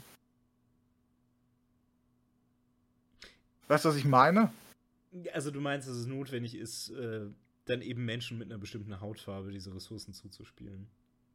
Das Noch nicht mal. Also, es ist einfach nur insgesamt ein Ressourcenkampf und die Argumente werden halt so genommen, wie sie, find, wie sie ja, zu finden sind. Also das ist jetzt eine Sache, die halt aus möglicherweise noch anderen Gründen populär ist, weil die dadurch halt ähm, am Leben gehalten. Mhm. Ja, ich fürchte, da sind wir dann schon fast beim Bild des, oder wären wir dann halt schon fast beim Bild des korrupten Kritikers angelangt, ne? Ja. Also der, der halt auf eine Art und Weise kritisiert, um sich bestimmte Vorteile zu verschaffen. Sich oder sein, also wen auch immer er halt für wichtig hält. Aber dann, dann lass doch noch mal kurz in die Richtung gehen. Ähm, weil im bestimmten Rahmen erwartet man sich ja von seiner Kritik immer was, ne? Weil ansonsten würde man sie ja wahrscheinlich gar nicht unternehmen. Ja. ja ähm, aber du, du, du würdest ja wahrscheinlich nicht sagen, okay, alle Kritiker sind gute Kritiker. Ähm, also was, was sind denn vielleicht die, die nobleren ähm, äh, Absichten oder äh, die, die ein Kritiker haben kann? Also weil es, und zum Beispiel auf Reich Ranitzky trifft das, glaube ich, also ich, ich bin mir ziemlich sicher, dass das ein Grund, warum äh, er Kritiker gewesen ist, war auch Selbstprofilierung, ne? Ganz, ganz egoistisch. Vielleicht, ja, ja. Ähm, naja, also die, die noblen Ziele äh, dabei wären, Leuten die richtigen Kriterien dafür in die Hand zu geben, zu unterscheiden, was gute und was schlechte Kunst ist. Wovon ich, wie gesagt, behaupten würde, dass das existiert. Ja. Ähm, und sicher auch, obwohl das natürlich schwierig ist, eben gerade weil der Verriss so eine, Spra äh, eine spaßige Sache ist, ähm, vielleicht auch Leuten Gelegenheit zur Verbesserung zu geben. Ne? Ja. Also und vielleicht dann eben auch bei Sachen, die ich halt eigentlich mag, einzuhaken und zu sagen, naja, okay, also dieses und jenes ist halt schwierig. Ich, ich weiß nicht, ob ich in dem Punkt zynisch bin, aber ich, ich glaube, ich glaube, ich bin mir nicht sicher, ob, ähm, ob es wirklich ein, ein, wirklich, also ob eine der, der zentralen Sachen, die Kritik macht, Leuten zu erklären, ob was gut ist oder ob was nicht gut ist. Ich glaube, es ist eher der Versuch, eine Begründung zu geben äh, warum etwas gut oder warum etwas schlecht ist. Also ich glaube, die, die Begründung ist wichtiger als, ähm, als das Urteil an sich. Weil das Urteil, das treffen Leute ja auch einfach so. Also ein Urteil zu treffen ist ja nicht schwer. Ja, die Frage ist halt, was ist das richtige Urteil, ne? Ja, genau, und welche, welche Kriterien sollen halt, sollen halt angelegt werden. Ja. Also du siehst Kritik insgesamt mehr als so ein Streit von verschiedenen ästhetischen Wertesystemen. Ja, ich, ich denke, dass das ist besser, zumindest wenn es halt interessante Kritik ist, Gewinn bringt. Ja. Ich meine, es hat natürlich, es gibt natürlich auch einfach, auch einfach Aspekte, die handwerklicher Natur sind, ne? Ja. Also wenn, wenn wir es wieder auf den Tischler beziehen und ich glaube, in der Literatur trifft das auch begrenzt zu. Es gibt einfach Sachen, wo es ein, wo es ein besseres Vorgehen gibt und wo das bessere Vorgehen relativ klar ist. Mhm. Äh, was natürlich nicht ausschließt, dass es Bereiche gibt, die die wesentlich offener für stilistische Entscheidungen. Ja. Naja, das Problematische ist eben, ähm, du hast. Also in, in der Welt, wie du sie dir dann vorstellst, da hätte ich ja quasi. Ähm, da hätte ich äh, eben diese allen möglichen ästhetischen Wertevorstellungen, die nebeneinander stehen. Und als jemand, der jetzt selbst Kunst konsumiert, muss ich mir eben überlegen, was ich mir da aneigne. Ne? Und das könnte ja vielleicht sogar zu ganz guten Resultaten führen, so ähm, Diskursethik-mäßig halt. Ne? Mhm. So, ich sehe diese ganzen Stimmen und ich kann mir dann irgendwas raussuchen. Aber ähm, ja, ich, ich, ich glaube, ich habe mir da noch eher so ein bisschen den Glauben an, also daran bewahrt, dass es tatsächlich sowas wie objektiv richtige Kategorien gibt. Okay, ah, ich meine, das hat sich jetzt sowieso ein bisschen herauskristallisiert. Ne? Ich habe da vorher ja, auch nicht ja. bewusst drüber nachgedacht, über die eigene Position. Aber vielleicht bietet sich das ja zur Fortführung in einer, in einer anderen Folge an. Ja, die dann auch, auch ruhig, auch richtig, dann richtig schön fetzig sein kann, wenn. Weil das, das würde ich ja sagen, ist ja schon ein ähm, substanzieller Unterschied in Position. Ja, ja. Aber weißt du, wenn du das so ansprichst, ähm, ja, vielleicht sollten wir auch langsam mal zum Ende kommen, oder? Genau. Unsere armen Zuschauer äh, langsam mal in Ruhe lassen. Genau, ihr werdet jetzt wieder wieder rausgelassen, bis wir in anderthalb Jahren die, die nächste Folge haben. Na, ein bisschen früher wird es sein. Ja. Bisschen Aber- früher, ja. Ja, mal sehen. Es wird ohnehin ein bisschen dauern, bis ich äh, das Chaos, das wir heute veranstaltet habe, äh, haben, äh, geordnet habe. Aber ja. Ja. das wird schon alles. Äh, Naja. um, das, um das nochmal perfekt zu machen, äh, werde ich jetzt noch das Thema Literaturzeitschrift anschneiden. Ich habe neulich darüber nachgedacht, Oh ob ich einfach mal eine Literaturzeitschrift herausgeben sollte. Hast Äh, nicht genug zu tun, ne? und dann habe ich, nee, nee, also gar nicht. Langweile mich nur den ganzen Tag. Äh, dann äh, ist natürlich auch an mich herangetragen worden, hey, das ist vielleicht ein bisschen aufwendig. Aber irgendwie denke ich trotzdem, irgendwie denke ich äh, trotzdem noch drüber nach. Ähm, ich habe ja auch selbst Zeug, äh, das mal veröffentlicht werden könnte, das wahrscheinlich keiner veröffentlichen will. Ähm, und äh, ich, ja, wir könnten mir halt vorstellen, es gibt andere interessante Leute mit interessanten Kram, denen es vielleicht ähnlich geht. Und es kam mir irgendwie immer wie, äh, also vernünftig vor, sowas, sowas mal anzugehen. Und das wäre ja auch ein Medium, auf dem man halt Kritik betreiben könnte.